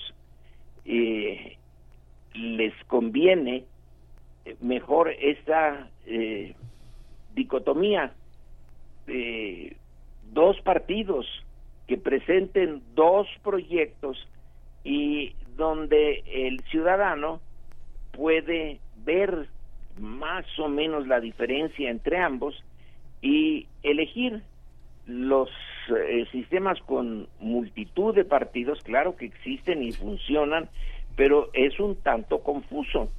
Eh, la dicotomía facilita al eh, ciudadano que tiene muchas cosas que hacer más allá de preocuparse en política, tiene que subsistir, eh, le es mm, más claro el eh, panorama político cuando tiene dos personalidades en competencia, dos proyectos, dos discursos, uno centro izquierda, otro centro derecha, y ahí va decidiendo según la experiencia que ha tenido su país con estas corrientes y es posible, es posible, no digo que sea seguro, que México vaya a ir por ese camino, que eh, nos encontremos del eh, sistema sin partidos, pero dicotómico del siglo XIX, de liberales y conservadores al sistema del partido único, partido de Estado en el siglo XX, ahora a uno, eh, quién sabe cuánto dure, en primer lugar, si se logra y cuánto pueda durar, pero casi es una evolución natural que sea eh, bipartidista. En fin, están teniendo muchos problemas, sobre todo el partido del centro derecha que en este momento está en proceso de, construcción y de maduración, eh, lo va a dar un paso importante cuando presente un solo candidato y no varios como en 2018. Eh, eh, el centro izquierda obviamente va a tener un solo candidato y entonces eh, se presentará esta eh, situación Mm, vemos la clásica, porque ha funcionado en otras partes, de eh, dos proyectos más o menos diferentes, no del todo, aunque pudieran llegar a ser muy diferentes, y que sea el ciudadano el que decida. Claro que se quedan fuera eh, las minorías, eh, la división en dos eh, es muy es muy gruesa y dentro de cada uno de los dos componentes habrá eh, grupos, ideas, eh, corrientes minoritarias que antes eh, funcionaban en pequeños partidos, pero que con el correr del tiempo se quedan dentro de cada una de las dos eh, organizaciones mayores, pero ahí adentro siguen em, enfrentadas y discutiendo, etcétera, y ahí está la esencia de la política partidista posible en México. No digo que vaya a pasar eso, pero es una posibilidad, ya que hoy por hoy la eh, corriente de centro derecha parece por fin estar decidida a unirse, a no hacerse ascos eh, mutuamente, sino encontrar que es la única manera de enfrentar con cierto éxito al centro izquierda. Y en esas estamos pues esa es mi eh, eh, presentación sobre temas eh, políticos el día de hoy. Muchas gracias, Lorenzo Meyer.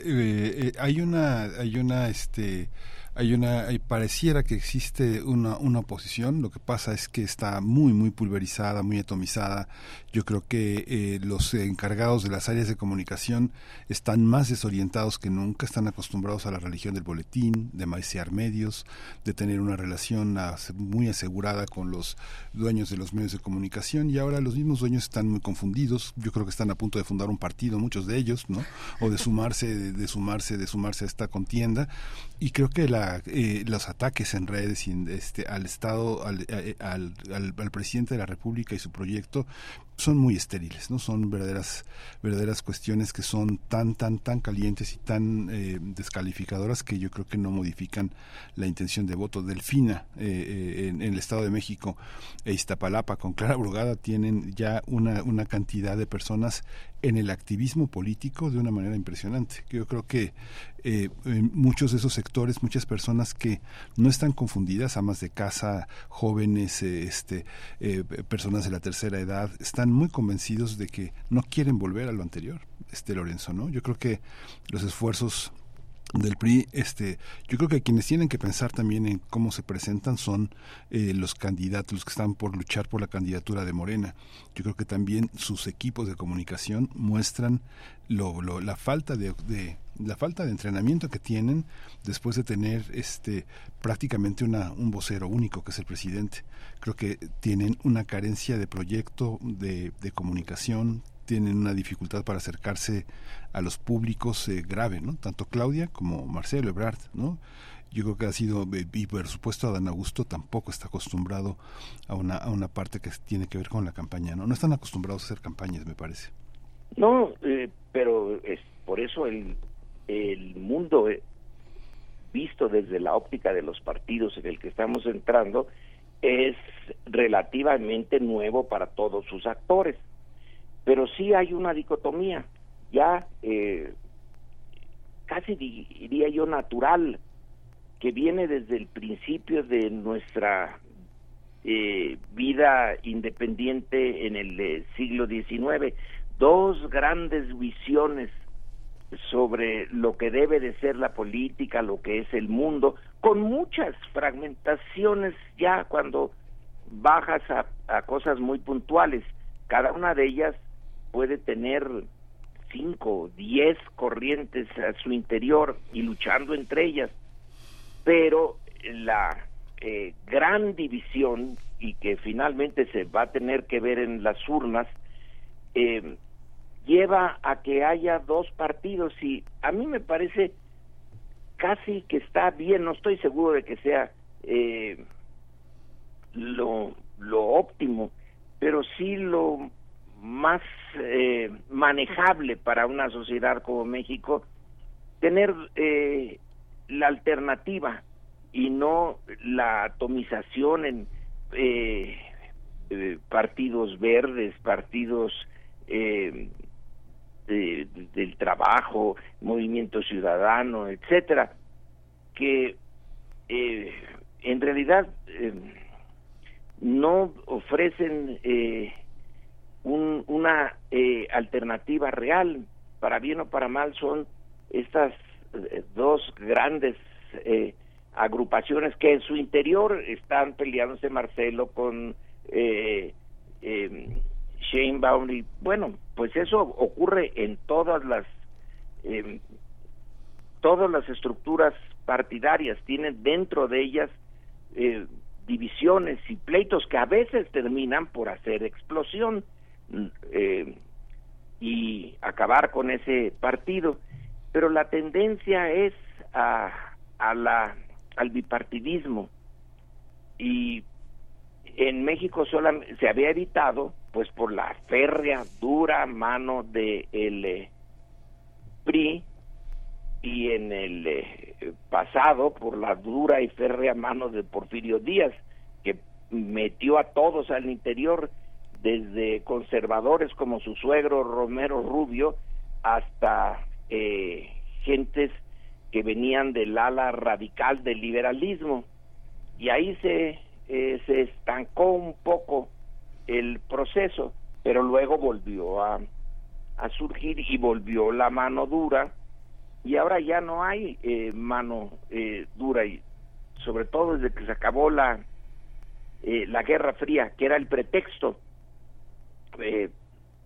nacional e internacional para que en México hubiera una falsa democracia y en realidad una dicta blanda de parte del el presidente y de su partido, pero ahora ya, eh, aunque tengamos un presidente muy distinto, bueno, no aunque, sino porque tenemos un presidente muy distinto, ya no hay la tentación y la posibilidad de volver a un gran eh, centro político y vamos a tener que acostumbrarnos a lo que muchos lamentan, la polarización de México. Bueno, pues sí, eh, hay, eh, hay dos grandes corrientes y así vamos a tener que eh, vivir entre nosotros, pero con nuestras diferencias sí.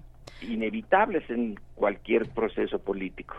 Pues doctor Lorenzo Meyer, muchas gracias. Estaba pensando en el eh, pensando en el hipotético momento en el que eh, en el que lleguemos seguramente no o no lo sé, pero a una a un sistema de segunda vuelta donde no eliminas el pluralismo político y al final resultan dos opciones, eh, resulta pues un bipartidismo, no sé, lo, lo, lo, dejé ahí como pensando un poco en, en esas posibilidades que existen en, en, en sistemas eh, electorales distintos. Es una buena salida, pero al final son dos. Mm, exacto, al final son dos, pero no se elimina de tajo la diversidad, la pluralidad política, ¿no? En, en los otros tampoco se elimina, porque al interior de cada una de las dos grandes eh, eh, fuerzas políticas están eh, las divisiones también ahí dentro de la izquierda hay divisiones de más izquierda menos izquierda centro pero se trabaja muy bien con la la segunda vuelta sí, sí. de todas maneras las corrientes minoritarias pues no estarán muy bien representadas, pero pues en política no hay nada perfecto. No hay nada perfecto, y menos el Partido Verde Mexicano. Porque qué lástima que sea tan desechable cuando en otros países, en Europa, en otras regiones, están, están ahí dando la batalla. Eh, también los ultraconservadores están remontando y ganando terreno, pero los partidos verdes también, la opción verde en Europa, pues está ahí eh, al pie del, del cañón. Muchas gracias, doctor Lorenzo Meyer, como siempre, un gusto. Buenos días, Berenice. Buenos días, doctor. Buenos días, Miguel Ángel. Hasta pronto, doctor. Hasta pronto. Muchas gracias. Vamos a hacer una breve pausa musical. La curaduría de Edith Citlali Morales nos propone los veranos musicales. En este caso, eh, Kodali es lo que vamos a escuchar eh, tarde de verano.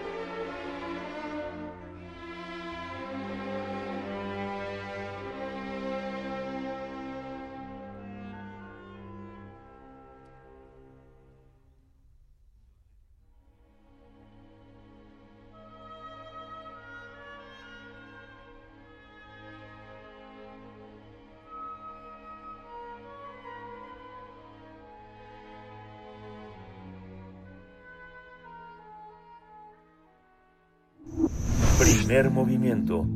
Hacemos comunidad con tus postales sonoras. Envíalas a primermovimientounam.gmail.com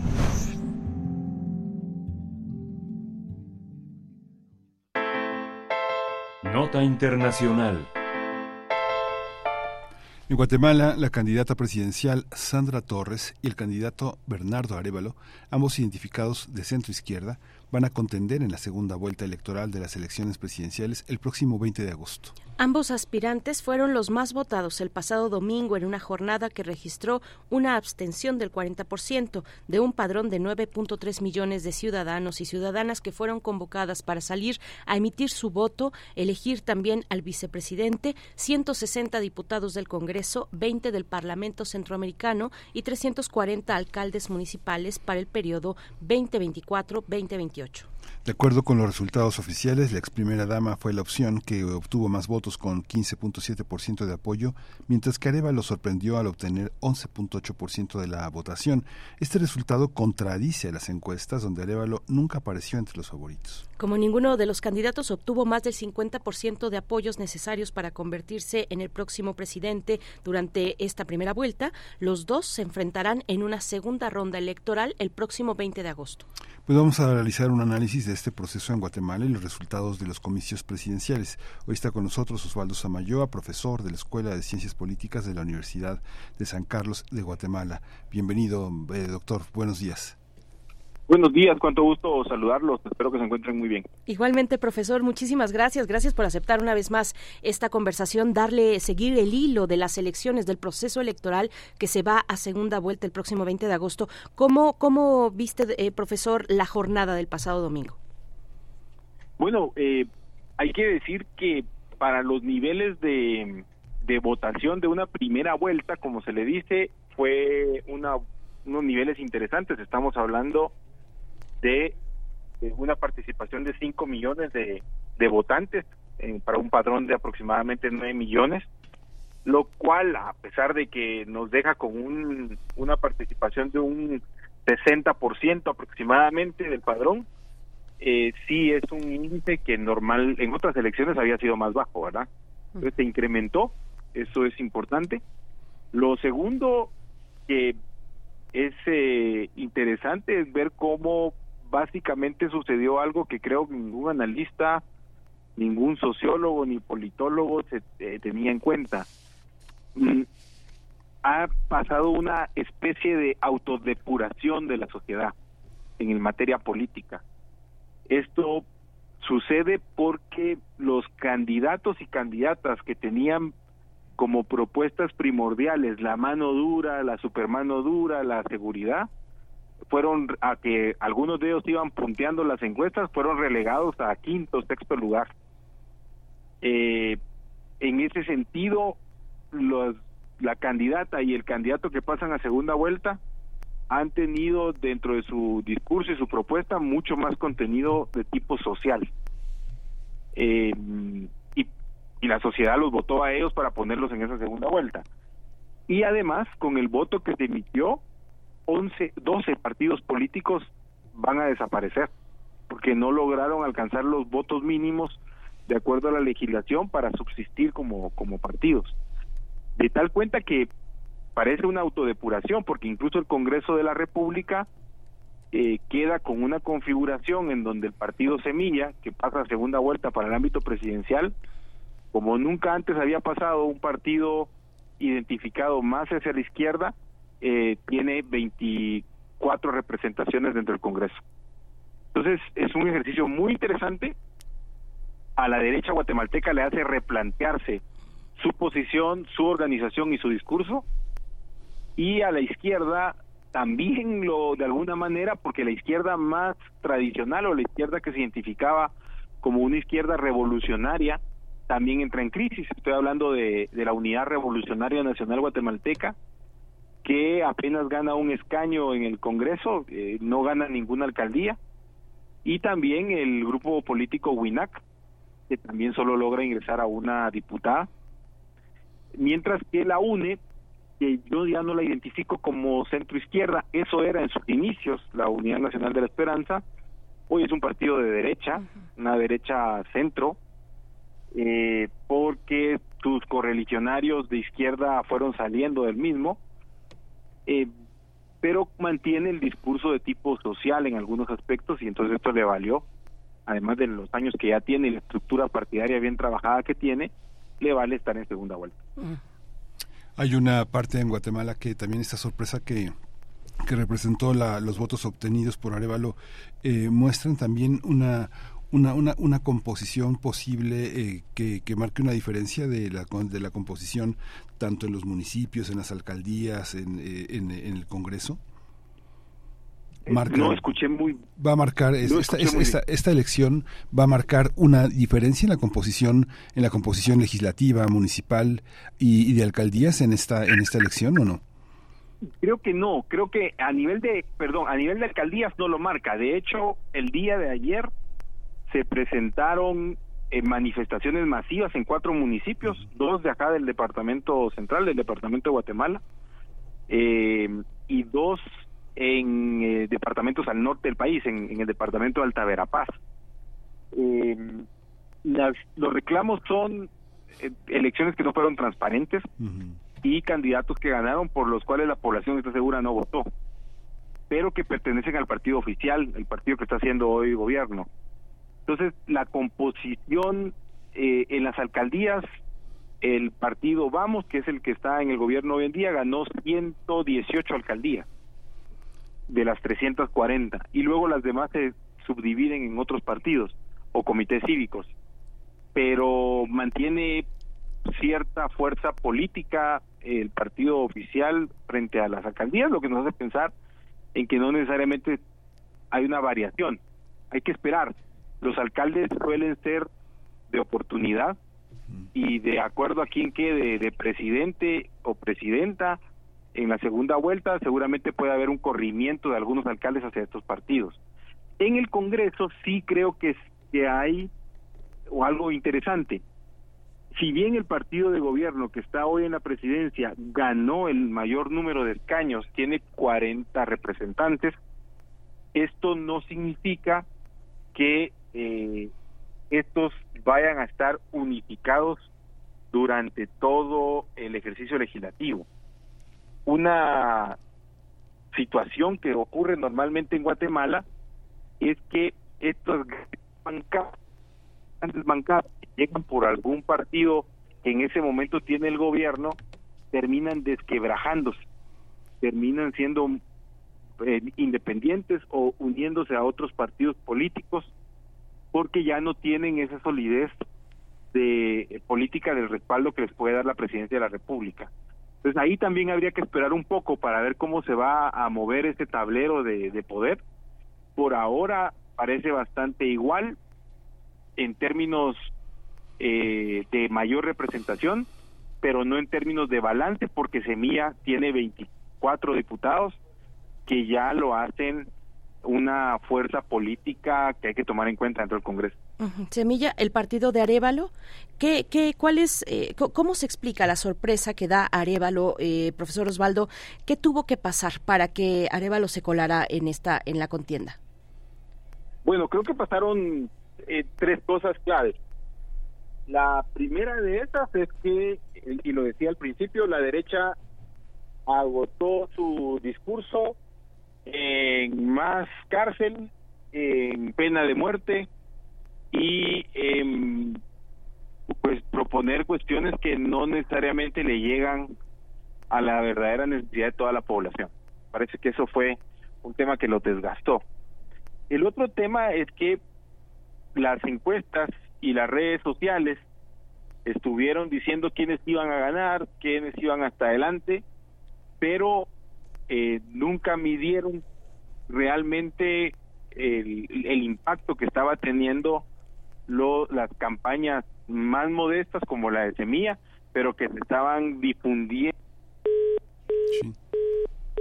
Vamos, vamos de vuelta en un momento más. Eh, bueno, también es una elección que ha tenido una cantidad importante de votos de votos nulos con todo un contexto, una situación previa eh, que, que, que, al parecer y de acuerdo a algunos analistas y también el propio profesor Osvaldo Samayoa, pues ha intervenido de manera negativa, de alguna manera desgastado también eh, la esperanza en este proceso que pueda tener la ciudadanía con varios de los aspirantes en su momento, eh, varios de sus aspirantes, pues ya sea incluso fuera del país o que a quienes se les limitó, se les limitó o eliminó la posibilidad de contender una, una limitación judicial para no poder contender en estas en estas en estas elecciones. La candidata de UNE que ahora lo decía con con, mucha precisión el, el, profesor que antes era un partido asociado a la centro izquierda ahora ya no ya más bien está en un centro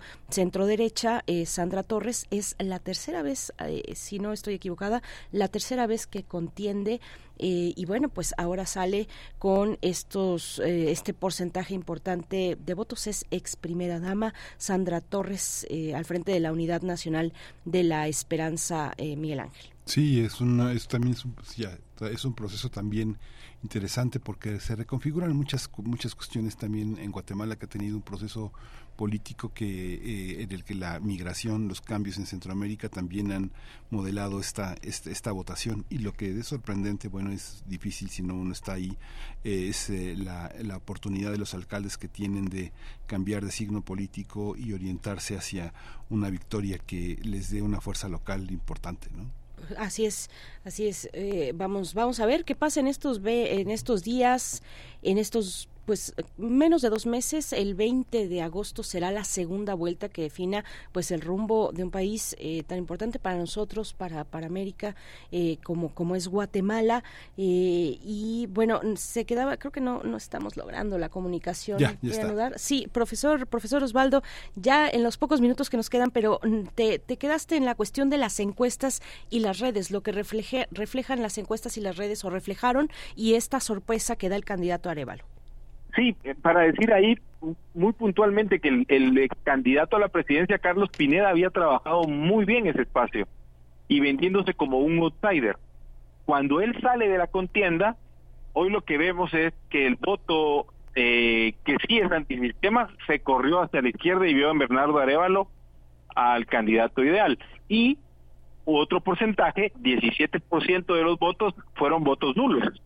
Es decir, gente que emitió su antisistema no votando por Arevalo, votando nulo, y que posiblemente, si el, presidenciable Arevalo lo sabe trabajar muy bien, puede llegar a engrosar el voto para él y competir serio en esta segunda vuelta con la UNE. Sí, profesor.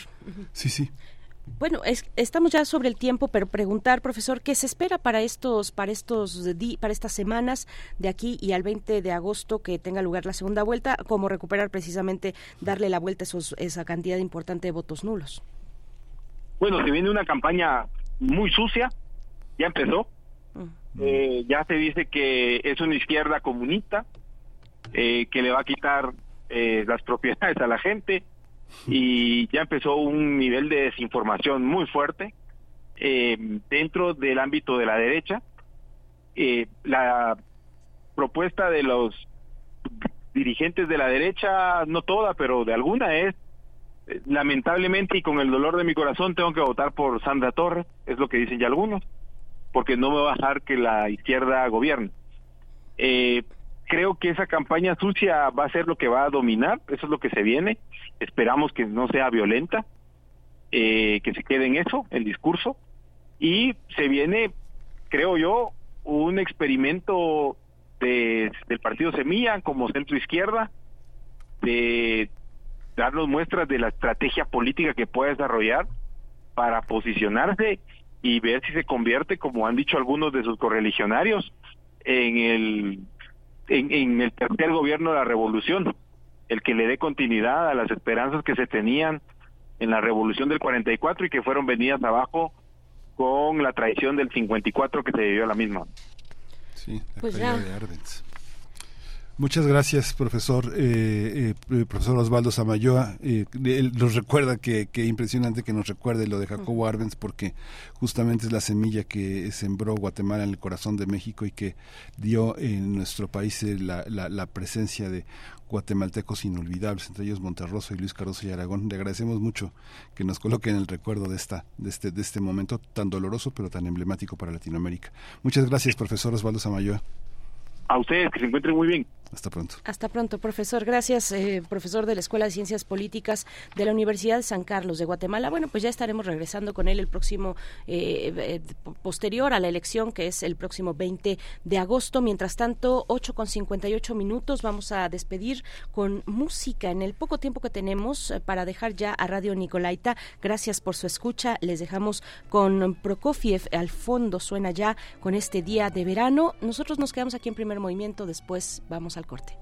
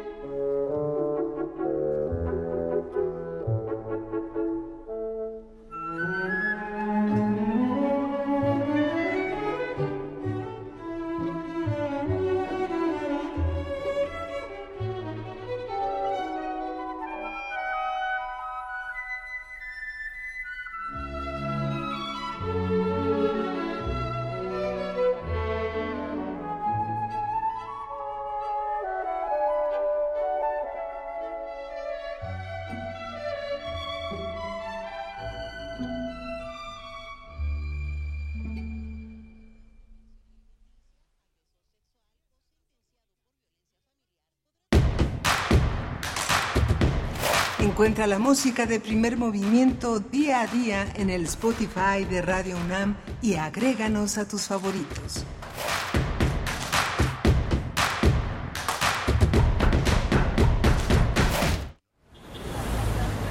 Escucha.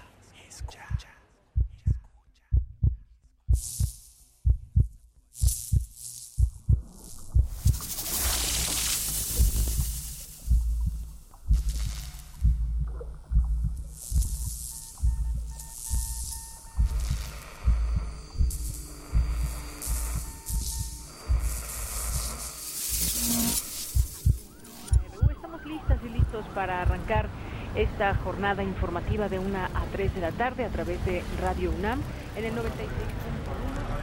Radio UNAM, 86 años. Experiencia sonora.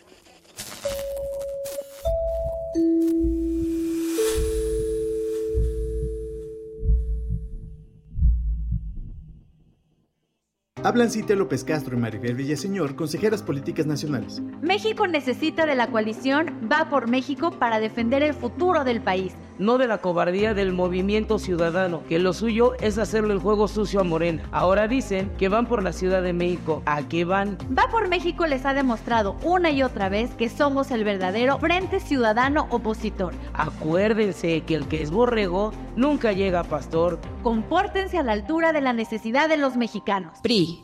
Nomás una probadita para agarrar felicidad. Total, ¿qué puede pasar? Puede pasar mucho. El fentanilo te engancha desde la primera vez.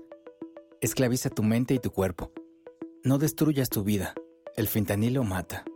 No te arriesgues. No vale la pena. Si necesitas ayuda, llama a la línea de la vida 800-911-2000. Secretaría de Gobernación. Gobierno de México. Un mundo raro. Posverdad, pandemia y patriarcado. Una producción de Radio UNAM y la Unidad de Investigaciones Periodísticas de Cultura UNAM. Lunes, 12 del día. 96.1 FM. Experiencia sonora.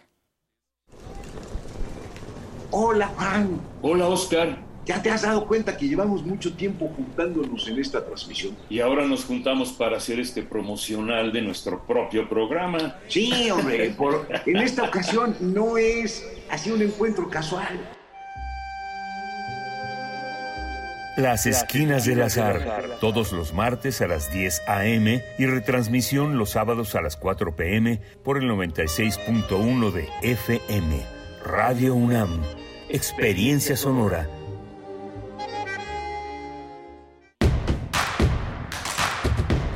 Síguenos en redes sociales. Encuéntranos en Facebook como Primer Movimiento y en Twitter como arroba PMovimiento. Hagamos comunidad.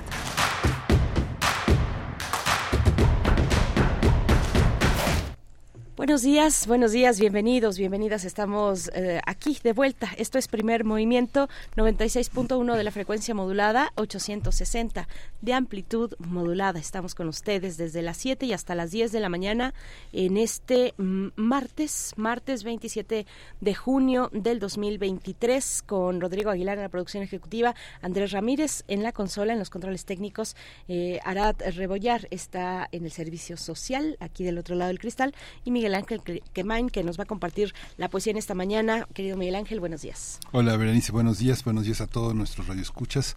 Pues eh, sí, hoy tenemos poesía necesaria y vamos a tener eh, la información que tiene que ver con el seminario Tren Maya, Perspectivas Jurídicas, Socioambientales y Comunitarias. Va a ser muy interesante la, el seminario que se va a desarrollar con este conjunto de científicos, de investigadores, de académicos que tienen una, una visión que contribuye a de alguna manera a, aclarar muchas de las dudas, muchos de los malos entendidos, de las falsas noticias que hay en el, en el ambiente de las redes sociales, en la oposición, en el propio gobierno, que son, son versiones que son versiones sobre las cosas que vale la pena aclararlas desde un punto de vista académico, más eh, desde el punto de vista desinteresado de la política y más preocupado por los verdaderos problemas nacionales como el tema del agua, de la protección ambiental, de la protección patrimonial, todo este tipo de elementos que conforman un megaproyecto como el que se propone este gobierno terminar o avanzar eh, de una manera muy significativa este, este sexenio. Así es, bien, pues eh, sí, estuvimos conversando, bueno, escuchando el comentario del doctor Lorenzo Meyer eh, sobre que, tituló La unión hace la fuerza, así, entre signos de interrogación.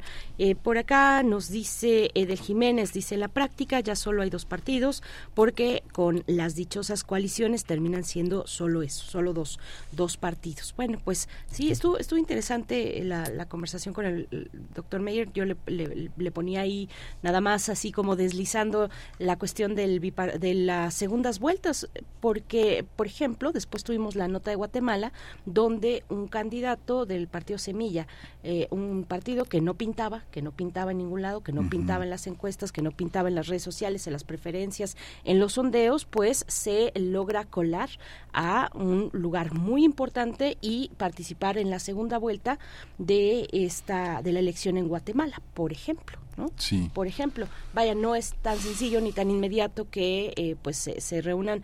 México, por supuesto, tiene su contexto, ya lo sé, es, guardando toda proporción, pero digamos en teoría, pues sí podemos ver que hay oportunidades, hay opciones eh, que, que se verían limitadas en un, en un sistema bipartidista eh, pero que eh, pero que se que, se puede que se puede tener sorpresas todavía y eso es lo que no podemos dejar de lado de perseguir también las posibilidades de, de, sorprendernos un poco de tener un poco de incertidumbre pues no todo está está puesto y dado en mi opinión. Pero bueno, ustedes tienen una mejor opinión. Eh, cuéntenos en redes sociales eh, cómo, cómo, cómo, ven todas estas cuestiones, este proceso. Saludos, Rosario Durán. Eh, saludos también, Esther Chivis. Dice, hola, buen día. Amigos queridos, saludos a todos los compas radionautas. Esther Chivis, muchas gracias. Bueno, pues R. Guillermo también, que dice que Twitter ya lo calificó como spam. Guillermo, ánimo. Eh, Edgar Benet, saludos. Daniel Manzano, también crítico con el, la postura del el doctor Lorenzo Meyer. Eh, refrancito, buenos días a todos ustedes. Muchas gracias. Y pues, Miguel, ¿cómo ves? Sí, bien. Hoy, ayer se inauguró el coloquio, el, el coloquio de estudios 17, un coloquio muy muy muy muy interesante en el Colegio de San Ildefonso. Hoy continúan hoy continúan las mesas desde el 35 coloquio internacional dedicado a la imaginación crítica que fue convocado con el Colegio de San Ildefonso. Hoy van a estar una, una serie de temas que también son muy interesantes. Va la inteligencia artificial se está desarrollando justamente en este momento. Va a arrancar la conferencia estéticas y políticas del presente. Va a estar Ulises Carriel, un, gran, un gran eh, analista de Montreal. Va a moderar la Pablo Domínguez y bueno, más tarde a, la, mediodía va a estar Libre Albedrío, Imaginación y Escritura Improvisación, donde va a estar Edgar Lacols de México, vino tirado también de nuestro país y bueno, más adelante también estará una serie de eh, artistas y de eh, latinoamericanos como Eduardo Kingerman, de, a quien dedicaré la poesía necesaria, Teresa Cabrera Espinosa, peruana, y Bodera Guillermo Pereira eh, sobre una mesa dedicada a la memoria y la imaginación. No se lo pierda, vale muchísimo la pena, termina, termina a las 8 de la noche, así que hay tiempo para eh, elegir la programación, está en 17 institutos, instituto.org, así que 35 coloquio, imaginación crítica, es el tema que que se va a desarrollar a lo largo de toda esta semana. Sí, Miguel Ángel, pero cuéntanos por favor cómo te fue el día de ayer, porque participaste con un tema de radio en este en este coloquio trigésimo eh, quinto coloquio. Cuéntanos un poquito. Cómo sí, te fue? muy muy este fue muy interesante, muy emotivo porque participó un estudiante de la maestría que tiene un trabajo muy importante en, en, en su país, en Bolivia, en, eh, eh, ha estado al frente de muchísimos proyectos que tienen que ver con una serie de eh, él vive en Santa Cruz, es, un, es, una ciudad muy pequeña en Bolivia, pero que ha tenido muchos disturbios, muchos enfrentamientos con el ejército, también en La Paz, y que han sido registrados en todo este proceso que se vivió con la salida de Evo Morales. Hizo un registro radiofónico a través de, una, de, un, de un proyecto que, que desarrolla de radio comunitaria. Fue muy interesante escuchar las voces, los conflictos en la calle, la, eh, el, la confrontación con el ejército. A veces es muy muy, muy, muy, emotivo con los ojos cerrados, escuchar y visualizar lo que la radio y lo que el estudio de Sonoro ofrece para entender. Y estuvo también Ana Lidia Domínguez, que entrevistamos aquí en primer movimiento en el mes de noviembre, con la historia cultural del grito, un trabajo sobre la perspectiva teórica y metodológica de poner en, en rigor eh, eh, las expresiones más primigenias de la voz y el elemento que constituye una posibilidad de análisis de nuestros fenómenos sonoros, de la radio, de los fenómenos que tenemos en un espacio que ha sido controlado, pues desde 1924 que se fundó Radio Educación este, por, por, por los gobiernos. La radio no ha tenido la suficiente imaginación porque sobre ella ha pesado una enorme censura. La crónica es la gran deuda de la radio, fue parte de la perspectiva que, que propuse, una radio que tiene... Se, perspectivas sonoras, la XW, fundada en 1930, que también es una, un paradigma en la radio, y Radio UNAM en 1937, que prácticamente ha sido la radio que ha cruzado resistiendo la censura a lo largo de 86 años de, dominio político de la radio. ¿no? Nuestra radio, justamente ahora en un estudio que hizo INRA el 6 de junio, se posiciona como la radio que tiene un 80% más de radioescuchas que la propia XCW, una radio comercial, una, una radio dedicada pues a al negocio y que Radio UNAM tiene una, un favor enorme de los lectores. Con la eh, cuestión de los cambios de frecuencias AM y FM, perdimos un 5% de la, un 6, casi un 6% de audiencia en el FM, pero ganamos cerca de un 27% en el AM. Son cosas muy, muy interesantes y es parte de lo que, de la reflexión que provocó 17 en torno a, los, eh, a la imaginación sonora y a la radio. Qué, interesante, Miguel Ángel. Eh, hasta el primero de julio, hasta el primero de julio eh, tendrá lugar este coloquio, este coloquio de imaginación crítica, el trigésimo quinto coloquio internacional Imaginación Crítica. Los detalles, bueno, que se lleva a cabo en, el Colegio de San Ildefonso, los detalles, las mesas, los detalles de estas mesas para que ustedes puedan asistir, los encuentran en 17instituto.org. Bueno, pues ahí está 9 con 12 minutos. Vamos, vamos ya con la poesía necesaria.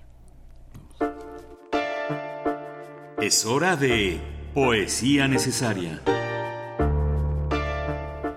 Pues hoy vamos a tener la poesía necesaria dedicada a, Eduardo Kigman. Es, una, es Eduardo Kigman Garcés. Él es eh, un académico muy, muy interesante, pero también es pintor. Eduardo Kigman Garcés es historiador, etnógrafo, eh, tiene un doctorado en antropología urbana por la Universidad Catalana Rovira y Virgil, una maestría en antropología en Flaxo, Ecuador, donde forma parte del Departamento de Historia, Antropología y Humanidades de Flaxo. Hoy va a estar a las 6 de la tarde en, San Ildefonso y sus investigaciones y reflexiones están relacionadas con temas de historia, memoria social urbana y el poema El Árbol forma parte de un poemario que ha publicado eh, este, en 2020 que se llama La Belleza del Mundo.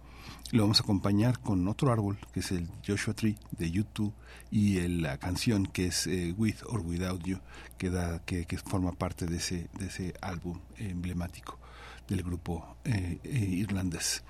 El árbol. Soñé en un árbol que tenía muchos ojos, que tenía sus ojos vacíos. Un árbol florido con los ojos vacíos. Desperté soñando que soñaba, que no tenía ojos que tenía hojas y cuencas vacías. La noche era una gran bocanada de aire, pero no lograba alcanzarme. De noche escribía en mis ojos vacíos, la noche escribía en mi noche vacíos. Lo hacía en esa libreta que terminó perdiéndose en el mar de libretas. La noche surcaba por el infinito. En esa noche reiniciaba el silencio, reinaba el silencio. Otras noches estuve despierto y el viento soplaba en mis pies y en mis ramas.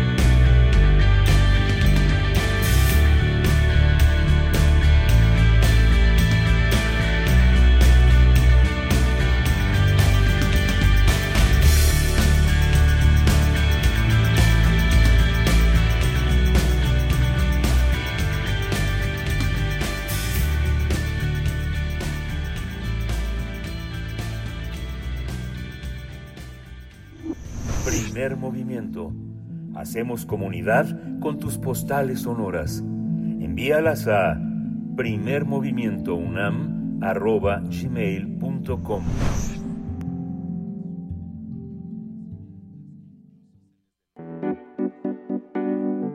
La mesa del día.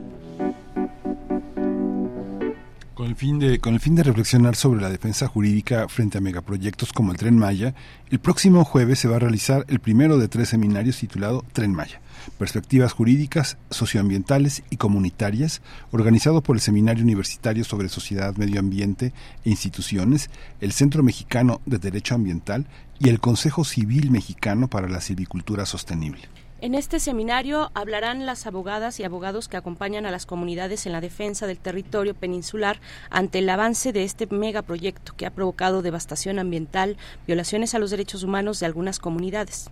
Los expertos y expertas reflexionarán ante preguntas como la utilidad del Poder Judicial para enfrentar esta situación, sobre las herramientas de acceso a la justicia, entre otros temas. La cita es el próximo jueves 29 de junio a las 10 horas. La transmisión en vivo estará disponible en el canal de YouTube del SUSMAI. Pues vamos a conversar sobre este seminario para el análisis de la defensa de los derechos humanos y los obstáculos para acceder a la justicia en el contexto de la imposición de este megaproyecto. Y están con nosotros Viridiana Maldonado.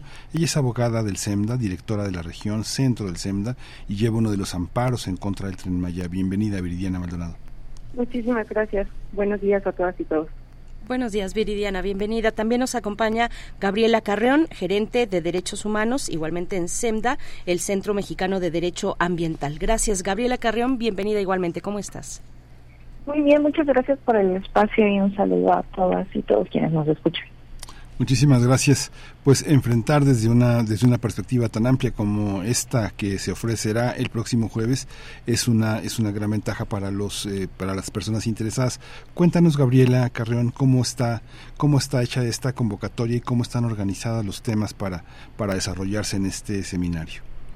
Claro, eh, mire, lo que nosotros estamos buscando junto al Consejo Civil Mexicano para la Silvicultura y bueno, claramente el Seminario Universitario eh, de Sociedad, Medio Ambiente e Instituciones, pues es, es seguir hablando del tema, ¿no? Es, es que no que no se nos olvide, que no dejemos eh, pasar por pues varias cuestiones que están ocurriendo sobre este pues gran proyecto eh, impulsado por por el gobierno y sobre todo creemos que siguen habiendo temas pues muy muy vigentes debido a las grandes implicaciones pues en temas ambientales pero también eh, sociales y culturales entonces pues queremos generar este espacio no donde pues haya un diálogo un intercambio de manera pues crítica pero también donde tengamos la presencia de, de varias perspectivas y miradas. Por eso es que, pues ahora tú mencionabas esta primera sesión del 29 de junio, que sí está muy enfocada en el tema eh, jurídico, ¿no? Queremos hablar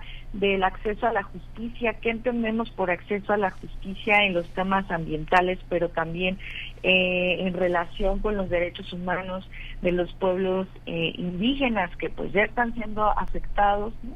Eh, y, y, pues justamente queremos eh, pues dar a conocer esta información, pero incluso también, ¿por qué no? Eh, pues generar algunas rutas, ¿no? Y demás. Entonces sí creemos que es bien importante para la audiencia pues del, del SUSMAI, de este seminario universitario, pero también para toda la gente en general que pues esté interesada, quiera saber en qué estamos con, con estos amparos, cómo ha sido la respuesta del Poder Judicial y también, por ejemplo, cuáles son eh, los estándares más altos en temas internacionales que ha estado pasando también en el ámbito internacional respecto del acceso a la justicia, pues creemos que estamos eh, conjuntando esto en un bloque bien, bien interesante, pues con, con estos eh, grandes abogados y abogadas que están pues trabajando en el tema. Eh, Viridiana, cuéntanos un poco la experiencia de trabajar en este en este conjunto de abogados con, que llevas uno de los amparos en contra del Tren Maya. ¿Cómo, cómo ha sido esta esta experiencia? Colocar matices, poner acentos donde sienten que hay una parte injusta y una parte también que tiene que pues eh, eh, pensarse en la propuesta del propio gobierno federal como una opción de desarrollo. ¿Cómo cómo está cómo es cómo está esta puesta al día, Viridiana Maldonado? Sí, muchas gracias. Pues mira, eh, nosotros llevamos ya eh, por lo menos tres años ya acompañando los procesos en contra del Tren y pues en este intercambio de experiencias entre abogadas y abogados nos hemos encontrado muchas similitudes eh, en los procesos eh, pueden ser de diferentes materias, pero que tienen particularidades en torno a los obstáculos que enfrentamos en el Poder Judicial, ¿no? Hay una serie de aspectos que no se están tomando en cuenta, hay mucha resistencia para poder llevar adelante estos procesos y pues claro, ¿no? Hay eh, algunas cuestiones que le atañen al Poder Judicial, pero también pues que están siendo impactadas por la presión política que viene desde el gobierno federal. Sí, Viridiana, cuéntanos un poco más, me voy a seguir eh, de nuevo contigo, cuéntanos un poco más desde tu perspectiva y es una cuestión, una pregunta para ambas, por supuesto, para que nos compartan, amplíen el panorama de lo que ustedes están viendo, de lo que ustedes están recogiendo de las comunidades a las que a las que defienden, eh, qué está ocurriendo en, en, el, eh, en torno al tren Maya, con el tren Maya, en términos ambientales y socioambientales, Viridiana, si nos pudieras dar, compartir una, una postal de lo que tú has estado viendo, digamos, un panorama, un, un, eh, lo que lo que tú estás eh, recuperando en tus en tu propia vivencia y en lo que te comentan las las comunidades y qué comunidades son las que están también eh, interponiendo vía judicial para para detener el avance del tren Maya o bueno lo que ya se pueda detener en el punto en el que estemos, ¿no? Claro. Sí, pues mira, un, en un panorama general es que pues la obra sigue avanzando aún con todos los eh, impedimentos que se han buscado eh, obtener desde el sistema judicial, ¿no? El, el proyecto ha avanzado sin autorizaciones, sin permisos, sin eh, contemplar la visión de las comunidades, ¿no? Entonces, pues esto ha tenido impactos ya significativos, ¿no? Nos los han reportado en diferentes comunidades como ha habido eh, pues, procesos de, de deforestación, de cambios de uso de suelo, donde ya se empiezan a, realizar las obras, incluso por ejemplo en, en Calakmul, en la reserva de la biosfera, ha habido pues apertura de caminos en donde antes había selva y, los impactos que ya resienten las comunidades, ¿no? Estas olas de calor eh, impresionantes que se están viviendo desde, desde la península de Yucatán, que claro que pues ya había un contexto complicado y que este megaproyecto pues ha eh, digamos, enarrecido más la situación, ¿no? Entonces, hay ese pues clima, ¿no? También de, señalamientos por parte de las personas y de las autoridades que eh, han identificado a las personas que se oponen al proyecto y que eso ha generado pues un clima hostil para las personas que viven. Ha habido una presión muy fuerte por parte de las autoridades para que se desistan de eh, los amparos y de todos los eh, procesos legales que llevan en contra de este megaproyecto. Y bueno pues eso eh, en general crece no y, se siente como pues esta presión más fuerte cada día por pues el impulso que tiene y la necesidad de que se termine este megaproyecto pues en el cierre de esta administración no y bueno para las personas que también están realizando procesos de defensa desde lo legal, pues ha habido una serie de, obstáculos, ¿no? De, eh, impedimentos que ponen desde el sistema judicial para lograr, eh, pues que se dé una efectiva acceso a la justicia por este megaproyecto, ¿no? Entonces ha habido pues una dilación en los procesos, ha habido casos en donde a más de dos años no se tiene una visión de la demanda o siguen rebotándose entre juzgados quien hace eh, o quien determina esta, esta situación. Recientemente hubo una concentración de los expedientes eh, en Mérida y, bueno, eso ocasiona todavía más eh, retraso y un análisis pues muy eh, por encimita, por así decirlo, de los casos, ¿no? Entonces, pues la justicia está llegando tarde para las comunidades y, y eso lo resienten pues porque es parte de su territorio y es eh, algo eh, trascendental para ellas y ellos. Sí, gracias, Viridiana. Gabriela eh, Carreón, ¿cómo, cómo, ¿cómo lo ves tú? ¿En, en, qué medida les eh, está afectando a las comunidades? para, para todavía ampliar un poquito más, ya Viridiana nos da una parte panorámica, pero acercándonos más a las, a las, a las comunidades, a las problemáticas, a lo que les aqueja, ¿cuáles son sus demandas específicamente, Gabriela? Sí, eh, gracias. Bueno, yo, yo diría que una de las de las demandas que han tenido, pues históricamente, que ha sido un tema bien importante en la conversación, pues es la falta de agua. Eh, dependiendo el, el, tramo de este proyecto, eh, nos vamos a encontrar diversas problemáticas, pero por ejemplo en el tramo 7, en la zona que refería eh, mi compañera Viridiana, pues ahí hay un problema eh, muy histórico de falta de agua y bueno, eh, nosotras nos hemos preguntado cómo este proyecto, ¿no? Que está dirigido también, pues, a traer mucho más turismo, mucho más gente, y no sabemos cómo va a resistir si de por sí no no hay agua y sobre todo, pues, hay un discurso de que habrá quizá algunos otros proyectos eh, adicionales para llevar agua, pero la pregunta sigue siendo eh, la misma, es agua para quién va a ser o, o ese otro proyecto para qué va a ser los beneficios si de verdad van a llegar para quienes más lo necesitan y para quienes han estado afectados por por años eh, por la falta de este pues sí, este elemento natural que es que es vital. Entonces esa es una gran problemática. Y lo otro para seguir respondiendo tu pregunta creemos que también hay impactos eh, muy fuertes en temas sociales ¿no? el, ejército está con una amplia cobertura en esa zona eh, hay muchísima gente, trabajadores y demás que están llegando ahí. Bueno, también hay cambios eh, sociales relacionados eh, con eso, eh, pero también hay un impacto eh, que va ligado con lo ambiental, que son los impactos eh, visuales. Ver una zona que eh, era tan eh, verde, no llena de selva y ver cómo se encuentra ahora con eh, el porcentaje de, avances que pueda tener este proyecto y que todavía falta más, eh, pues sí es sí es muy impactante, no ver la, la reserva, eh, pues como sí este dañada de, de tal manera, eh, sí genera pues en las comunidades, en las poblaciones que, que están pues viviendo ahí y quienes no viven ahí pero que han estado interesadas en que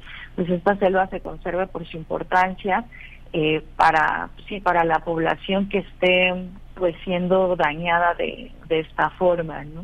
Uh -huh. También nos contaban pues, muchas anécdotas en, en, algunas comunidades la presencia de, de ciertos pues animales que no se estaban viendo y que estaban pues ya empezando a recorrerse y que era empezaba a ser más común verlos en zonas donde no necesariamente pues estaban entonces esto también nos lleva pues a reflexionar de pues todo este movimiento en, en la selva que no solo tiene que ver como quizá no los han pintado de solo los árboles sino también toda la vida que se da gracias a través de pues de, de esa selva sí. sí. hay una hay una hay una parte también que es muy muy, muy que está muy presente Gabriela Carrión que es eh, que mucha gente dice que no se valora el, el, progreso que va a traer más progreso y que pues hay que sacrificar una parte como se ha sacrificado con la llegada del ferrocarril con con la llegada del metro con muchas y muchas muchos elementos del progreso. Esto esto es cierto era cierto cómo cómo entender esta esta visión también en el que mucha gente se va a beneficiar y que todo eso se va a lograr pensando en un margen de 30 años que todo esto se va a pagar a sí mismo y todo lo que se pierde se recuperará. ¿Eso es cierto? Eh, pues yo lo vería en, en, dos aspectos. El primero tiene que ver con, con el social. Es claro que, que hay un discurso muy fuerte, ¿no? De no solo de, por ejemplo, el económico, ¿no? Por el tema de carga, no solo con un eh, tinte quizá más familiar de que podrás ir a ver a tu familia más más rápido y más barato. Sin embargo, nosotros tenemos eh, dudas reales eh, sobre que eso vaya a, a, ocurrir, ¿no? Es decir, como lo decía hace rato, como ese progreso, ese derroche económico, pues ¿para quién va a ser? Y la pregunta me parece muy legítima porque incluso en la península hemos visto pues otros ejemplos eh, con grandes proyectos, no con un tren eh, de esta magnitud, por ejemplo, sino con los casos de Cancún o de otras zonas turísticas en donde ya sabemos cómo ha sido esa historia, ¿no? Eh, de cómo sí hay mucho derroche económico, pero pues las personas que vivían ahí originalmente pues no salieron eh, beneficiadas. Entonces, eh, creemos que hay esta, pues sí, contraposición de, discursos. Por un lado, unos que dicen que, que va a haber mucho progreso económico, pero yo creo que ahí la pregunta clave pues es para quién van a ser esos beneficios y sobre todo eh, el otro elemento es que eh, el progreso pues tiene diferentes perspectivas, no es lo mismo el progreso para el gobierno, eh, o para una persona, un grupo de personas que están en una zona urbana y que dicen, pues claro, habrá progreso que se parece al, al que yo considero. Pero las comunidades tienen otras formas de ver su propio progreso y sus propias formas de desarrollo. Y eso es, creo, o no creo, estoy segura que eso es lo que no se consideró y que no se ha visto. Por ejemplo, los, las actividades económicas de la apicultura, que son bien importantes y que se han olvidado, pues esas son cosas eh, y elementos importantes para las comunidades que, que difícilmente alguien fue a preguntar si estaban interesados en, en, eso, ¿no? Sino más bien esta, este progreso pues está siendo impuesto desde la visión pues más occidental y no de una visión que realmente atienda las necesidades pues de las comunidades o de algunas de las comunidades que viven ahí que viven ahí. Viridiana, para, para muchos empresarios la vida es antes y después de un proyecto, ¿no? Después de que se construyó construyó una empresa la autopista del Sol, cambió la vida, ¿no? También cuando se construyó un puente en algún río en Tabasco o en, o en alguna otra entidad del país, cambió la vida. ¿Quiénes están? ¿Quiénes son? ¿Quiénes, ¿Quiénes son las personas a las que les va a cambiar la vida con este proyecto? Y si esa manera de, de, proyectar es semejante a la de administraciones anteriores. Uno piensa, por ejemplo, todos los megaproyectos que en el Estado de México se realizaron bajo el signo del grupo llamado Atlacomulco. Este, ¿Es lo mismo? que se, ¿Es lo mismo o está repartiéndose la riqueza de otra manera, todo este tipo de proyectos que van a beneficiar en lo inmediato a quienes son los proveedores. ¿Quiénes son los proveedores? ¿Quiénes se benefician de esto? ¿Por qué, por qué se hace con esta insistencia? Es, es, es, es, es, ¿Qué características tiene en ese sentido el megaproyecto? Claro, pues yo creo que para contestar tu, tu pregunta la dividiría en dos, ¿no? ¿A quiénes van a impactar? Y pues eh, definitivamente va a impactar a las comunidades de la península de Yucatán en su totalidad. Eh, aclarando que no solo a, aquellas a las que directamente les cruza el tren, ¿no? que va a tener una estación o, la vía ferroviaria en su comunidad, sino a toda la península de Yucatán, porque el proyecto es de tal magnitud que los efectos ambientales que se verán, pues los van a resentir toda la península e incluso fuera de la península, ¿no? Este, estamos hablando que pues eh, quitarle las funciones ecológicas a, a, la selva de Calakmul, pues representa simplemente el segundo pulmón más importante del mundo después del Amazonas, ¿no? Entonces, eso eh, pues no ha sido considerado, no ha sido medido por las autoridades y los efectos seguramente la resentiremos todas y todos.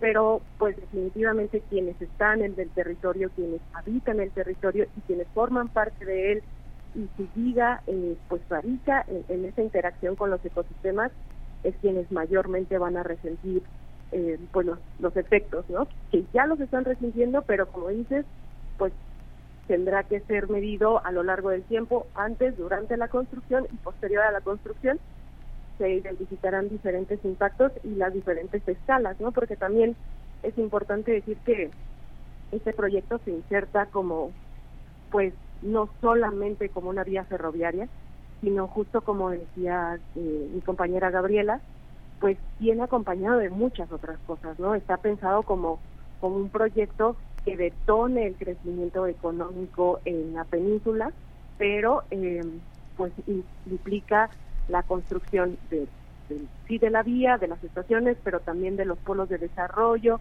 el impulso de, la masificación del turismo y eso eh, pues es algo que no ha sido parte de la discusión y por ende pues los impactos que se ni siquiera se tienen identificados ¿no? entonces creo que eh, pues en esa parte yo yo señalaría quienes van a resentir estos impactos pero eh, los beneficios bueno pues allá justo como como lo comentaba Gaby hace un momento pues son diferentes no con las constructoras está pensado que todos los beneficios que tenga el, el tren, pues vayan directamente para el ejército. Entonces, eh, ahí es donde nuestras preguntas surgen, ¿no? De, pues, este eh, megaproyecto que se dice que va a traer beneficios para las comunidades, pues en real, realmente está pensado desde una óptica, y claro, eh, sumamente capitalista, ¿no? En donde los beneficios los van a tener unos pocos.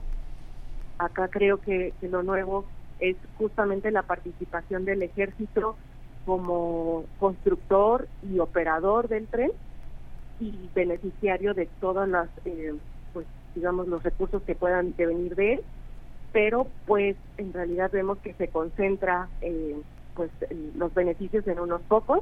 Y justo eh, la organización Poder que, que va a participar en el seminario este jueves, pues hizo un análisis de la parte económica específicamente, ¿no? De la viabilidad económica que supuestamente traerá este proyecto y la verdad es que los números y los datos eh, pues ahí son son contrarios a lo que el discurso señala, ¿no? Entonces creo que habrá que profundizar en estos análisis para saber si efectivamente esto eh, va a traer progreso y mejora en el bienestar de las comunidades o solamente es un discurso que se dice para contar con la legitimidad y el apoyo de las mismas. Viridiana, gracias. Eh, bueno, pues estamos al cierre. Eh, Gabriela, Gabriela, bueno, eh, justo estamos al cierre. Algo que quieran, que quieras agregar y también, bueno, hay entre la audiencia quien se pregunta si organizaciones como la a la que ustedes pertenecen, algunas similares, están o no patrocinadas directamente ustedes, ¿no? Para dejarlo aquí claro y que la audiencia sepa con quiénes estamos conversando, quién estarán presentes en este en este seminario que organiza el SUSMAI, el SUSMAI de la UNAM junto con eh, el Centro Civil Mexicano para la Silvicultura Sostenible y ustedes el Centro Mexicano de Derecho Ambiental. ¿Hay detrás una fuerza política nacional o un interés internacional que esté eh, coordinando, patrocinando los trabajos de SEMDA? Esa es la pregunta que eh, pues tendrán y tienen algunos que nos han expresado acá en redes sociales, digo, para tener, para bajar las cartas y tenerlo todo muy claro para saber pues a qué, qué, se está defendiendo. Eh, Gabriela, eh, cuéntanos, y lo digo pues con todo respeto también en la necesidad de apertura de un tema tan importante como este, que tiene tantas aristas, que ha tenido detractores, eh, algunos no necesariamente con, digamos, con, con las comunidades y su bienestar en mente, ¿no? Claro, no, y muchas gracias por la pregunta. Creo que es es bien legítima y es bien importante y es pues una de las muchas dudas que se plantean no la pues sí tu audiencia pero también la gente con la que nos encontramos en el día a día con en nuestro trabajo. Y bueno contarte de que hay una diversidad de organizaciones que estaremos eh, participando y yo yo podré hablar por el SEMDA y ahí decir que eh, el SEMDA tiene eh, este trabajo ya por casi 30 años de hecho en agosto cumple 30 años eh, y a lo largo de esta historia, pues el interés siempre ha sido el cuidado de, del medio ambiente, ¿no? el respeto por el, derecho humano al medio ambiente y otro tipo de derechos.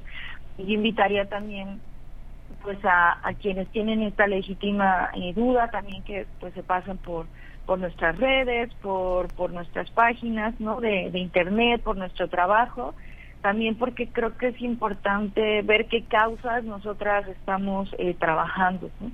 Eh, tenemos una diversidad de trabajo, pero hay, hay un enfoque también bien importante desde hace varios años de trabajar junto con eh, las personas eh, de pueblos originarios, con temas de contaminación y de agua, eh, derivado de petróleo y demás. Entonces, creo que es bien importante también mirar hacia atrás como pues lo que se ha hecho como para conocer a alguien, ¿no?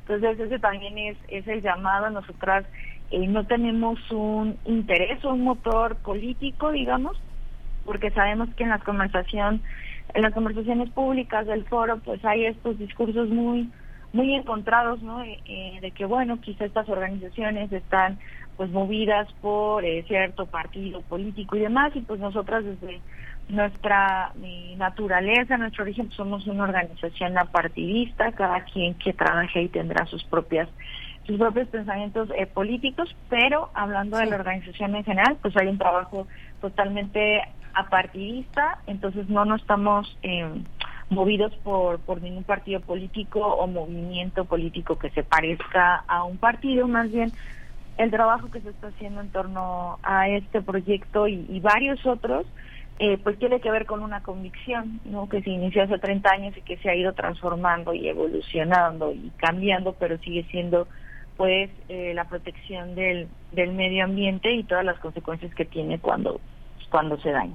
Entonces, eh, yo diría eso y solo para finalizar también invitar pues a, su audiencia, pero también a, a, las demás personas que por ahí puedan escuchar esto, que lo vean en redes, pues que también se den una vuelta para escuchar esta pues esta versión o esto que tienen que decir las y los abogados que también han puesto a disposición eh, el derecho y el uso del derecho para abonar en una lucha que es mucho más grande y que ha sido una lucha no, no de ahorita, sino que la lucha de la península y la resistencia pues ya lleva mucho tiempo, entonces que también es importante pues echar oídos, ¿no? Aunque quizá podamos no estar de acuerdo, pero sí ser importante siempre informarse y pues bueno, para quienes estén interesados e interesadas en este tema, pues más que bienvenidos, este será el primer el primer bloque de una serie eh, pues del, seminario bien relevantes, entonces esa es la invitación a, a que escuchemos y sigamos abriendo pues nuestros oídos no a todo lo que hay que decir en torno al tema que es bien importante estar informados e informadas para tener nuestras propias opiniones.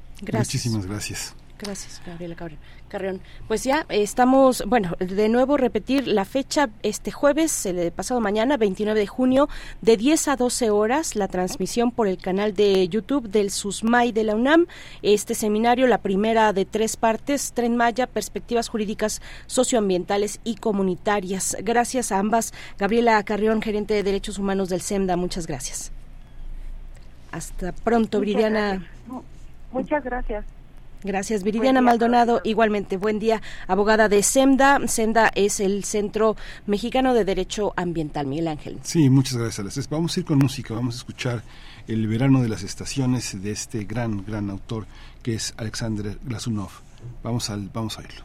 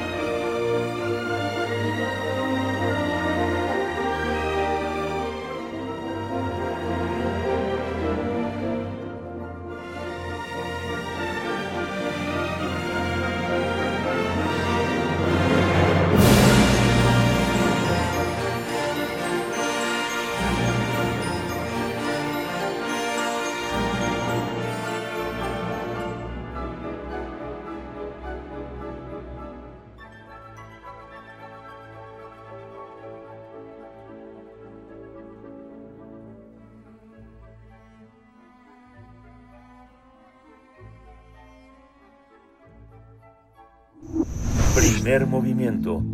Hacemos comunidad con tus postales sonoras. Envíalas a primermovimientounam.gmail.com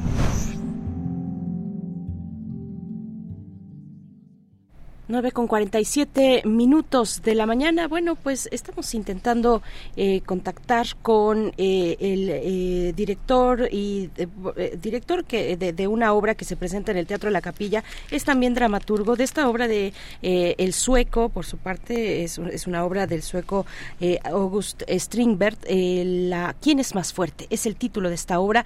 Vamos a ver si logramos hacerlo, pero mientras tanto queremos enviar un saludo a nuestros compañeros y compañeras compañeras de UNAM Global que nos tienen esta información importante, este, esta serie de trabajos. Si ustedes no han visitado UNAM Global, bueno, se están perdiendo de mucho porque es contenido mm, muy accesible, es contenido, además que es, que es corto eh, en, en video, en video, pero que tiene una explicación amplia en, en texto. Eh, bueno, pues eh, vamos a escuchar precisamente de este tipo de trabajos lo que UNAM Global hace respecto a las personas trans y se trata de Sofía una mujer trans que cambió eh, su identidad de género y su historial en su historial académico en la UNAM. Así es que vamos a escuchar y volvemos. Bueno, este es el look con el cual voy a salir ahora en mi nueva credencial de la escuela. ya fui el trámite para el cambio de nombre y el cambio de sexo en la carrera. Entonces, así, muy rosita. Te amo, UNAM. Durante sus estudios en el Colegio de Ciencias y Humanidades comenzó a reconocerse como mujer, pero fue hasta 2021 cuando cursaba el octavo semestre de la licenciatura que decidió pedirle a la UNAM que cambiara su historial académico para graduarse oficialmente como la economista Sofía Pastrana. Fue un trámite muy rápido y sencillo. Al momento de también cambiar mi nombre, automáticamente me lo cambió en CSH. Yo ya pude pues meter solicitudes de empleo. En México, según datos de la Organización de Estados Americanos, desde 2015 se ha reconocido la identidad de género de casi 5.000 personas, la mayor parte en la Ciudad de México. En la UNAM, de 2017 a marzo de 2022, se han realizado 205 trámites de cambio de sexo. Creo que lo más complicado es quizás un poco el estar en sociedad, porque la gente teme lo desconocido. Y cuando estamos ante algo desconocido, pues pueden generar muchos sentimientos. Algunos pues pueden enojarse, otros pueden pues espantarse, ¿no? Sofía pudo graduarse sin problema, pero sabe que socialmente todavía hay que acabar con la desigualdad, discriminación y violencias físicas y emocionales. Y sí, sí, sí, sufrí discriminación, pero no por eso tengo que dejar de ser yo o tengo que dejar lo que estoy construyendo. Actualmente, Sofía está dedicada a su tesis y aconseja a aquellas personas que deseen cambiar su identidad de género. Que lo hagan, porque al menos en la, pues en la universidad sí van a tener un apoyo. O sea, sí van a poder facilitarles eso, sí lo van a hacer.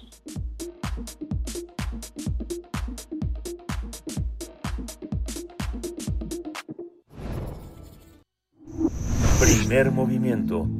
Hacemos comunidad con tus postales sonoras. Envíalas a primermovimientounam.gmail.com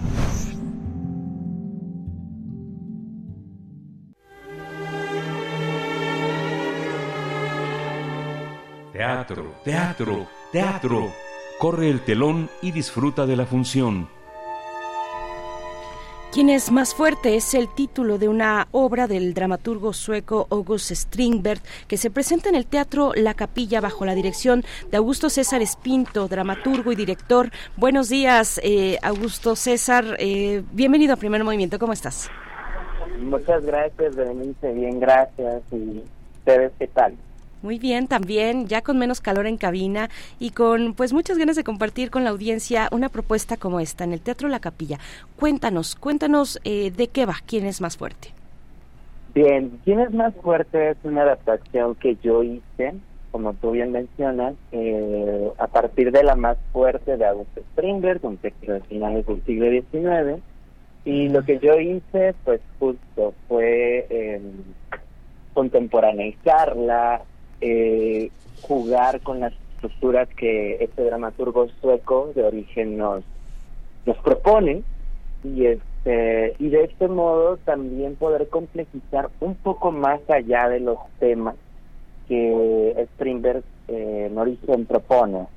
Me explico, me, refiero a eh, disculpen, estoy en el transporte. Sí, no, no, no, no te preocupes, te escuchamos muy bien, te, te, escuchamos muy bien. Ah, perfecto, perfecto. Este, les decía, es, es esta, esta propuesta que este primer pone de, de ciertos temas que en aquel tiempo estaban en boga, sin embargo a mí no me interesaba del todo poder tocarlos o no tratarlos desde la misma perspectiva, desde el mismo ojo. ¿A qué me refiero con eso? O sea, a mí no me interesaba ver a dos mujeres que se pelean por un marido en esta época y bla, bla, bla, bla. bla. O sea, para mí, francamente, y desde mi ojo, es como un tema no esperado, pero que no es un tema que del todo pues, tenga cierta urgencia.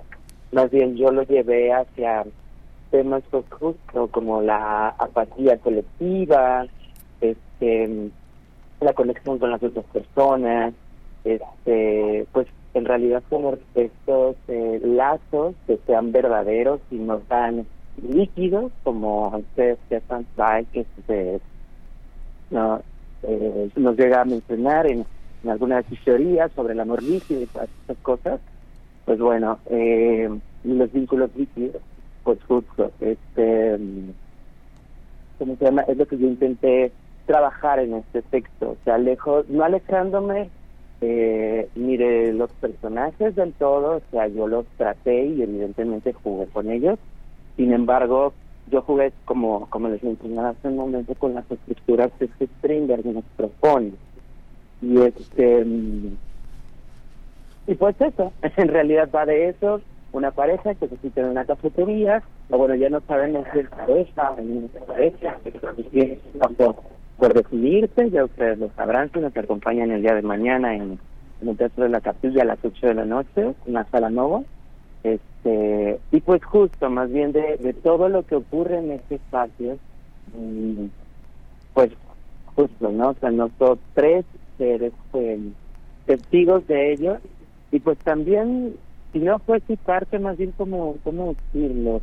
Como un testigo bastante crítico, ¿no? Respecto a lo que se nos está poniendo en serio. O sea, como les mencionaba, o sea, un- una pareja se cita en, un- en una cafetería y pues de ahí, pues justo, ¿no? Como se detonan muchísimas cosas. Pero es un monólogo, Aparte- son, es un monólogo, son dos actores.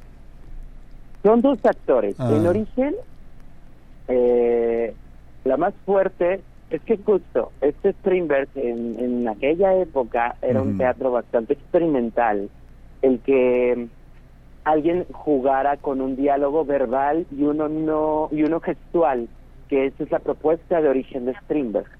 En este caso, yo juego con la misma premisa de, de un diálogo verbal y uno gestual.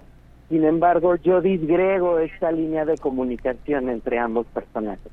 ¿Por qué? Porque justo a mí me interesaba evidenciar cómo actualmente las, las relaciones se entablan a través desde otros lados. O sea, se entablan mucho desde la apariencia, se entablan mucho desde, desde los condicionamientos de poder, desde la postura y desde muchos otros lados distintos a una relación propiamente sexual y, y verbal. Entonces ahí que yo, o sea, juego más o menos con la misma premisa que este Stinger propone, sin embargo yo, ya, eso ya es a nivel dirección y también se puede decir que hasta cierto punto en dramaturgia es evidente, este, ¿cómo se llama? Hasta ahí eh, yo juego con este diálogo no verbal. De hecho, la propuesta de origen, y, por ahí se llega a ver incluso un poco en la sinopsis, es un diálogo de sordos, ¿no?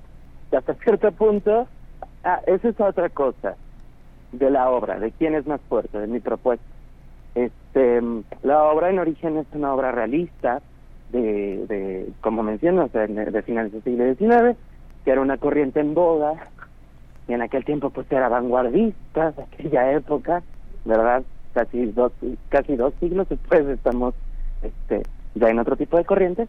Sin embargo, yo la llevé hacia el absurdo, hacia el absurdo y hacia la farsa, o sea, que no es, eh, o sea, que aquellas personas que nos quieran acompañar el día de mañana, este, les repito, 8 de la noche en la capilla, este, no, no se van a encontrar con un cuadro realista ni con una pieza eh, tremendamente, bueno, sí, sí tiene evidentemente un nivel de profundidad alto, sin embargo no va a ser tratado desde este tono un tanto en pieza, de estilo Chekhov y cosas por el estilo. O sea, más bien yo le di un tratamiento eh, jugando justo con las premisas del absurdo y la farsa, este, poniendo un cuadro de dos personas que aparentemente quieren conectar, pero pues las situaciones, su contexto y bueno, la misma dirección, la misma decisión del director que no les permite Sí. conectar, ¿verdad? Bien, Augusto César Espinto es la última función ya en esta temporada en la capilla que empezó el 4 de junio pasado, termina el día de mañana, miércoles 20 horas, ahí en Madrid 13, Colonia del Carmen. Eh, cu- cuéntanos qué sigue para esta propuesta, para quien no alcance a ir mañana, pero ojalá que sí, pero si no Claro. alcanzan a ir mañana, ¿para dónde, para dónde va con Arqué Teatro, que es la compañía que precisamente da a esta propuesta? Cuéntanos en un minutito nada más que tenemos. Claro, eh, pues lo que viene para esta obra evidentemente pues es mucha más vida. Eh, por ahí de agosto van a haber sorpresas nuevas. Este, no me gustaría como spoilearlo, sino más bien ya que esté. Sin embargo, en agosto muy seguramente andaremos ahí por la Condesa, así que este, quien el día de mañana por distintos azares de la existencia, ¿verdad? No pueda acompañarnos, pues también en, en agosto puede haber posibilidad. Muy Sin bien. embargo, yo les recomendaría que vayan el día de mañana. Sí, claro. ¿verdad? Y y además es la capilla, es la sala Novo, en el Teatro de la Capilla, eh, en Coyoacán. Bueno, pues inmejorable. Muchas gracias a Augusto César Espinto, dramaturgo, director. No se pierdan quién es más fuerte, eh, bueno, de la compañía Arque Teatro ahí en el Teatro de la Capilla. Hasta pronto, mucha suerte, mucha mierda. Muchísimas gracias, Berenice. Hasta pronto. Gracias. Hasta luego. Bueno, pues sí, eso, ya estamos al filo, pero siempre hay momento para, para invitarles al teatro, para animarles a que asistan. Pues suena bastante interesante esta nueva perspectiva eh, de un poco absurda de Strindberg. Miguel Ángel, nos vamos. Nos vamos, nos vamos con Strindberg y son las 9.59. Esto fue Primer Movimiento. El mundo desde la universidad. Radio UNAM presentó Primer Movimiento. El mundo desde la universidad. Con Berenice Camacho y Miguel Ángel Gemain en la conducción. Rodrigo Aguilar y Violeta Berber, producción. Antonio Quijano y Patricia Zavala, noticias. Miriam Trejo, coordinación de invitados. Tamara Quirós, redes sociales. Arturo González, operación técnica. Locución, Tessa Uribe y Juan Staca. Quédate en sintonía con Radio UNAM. Experiencia sonora.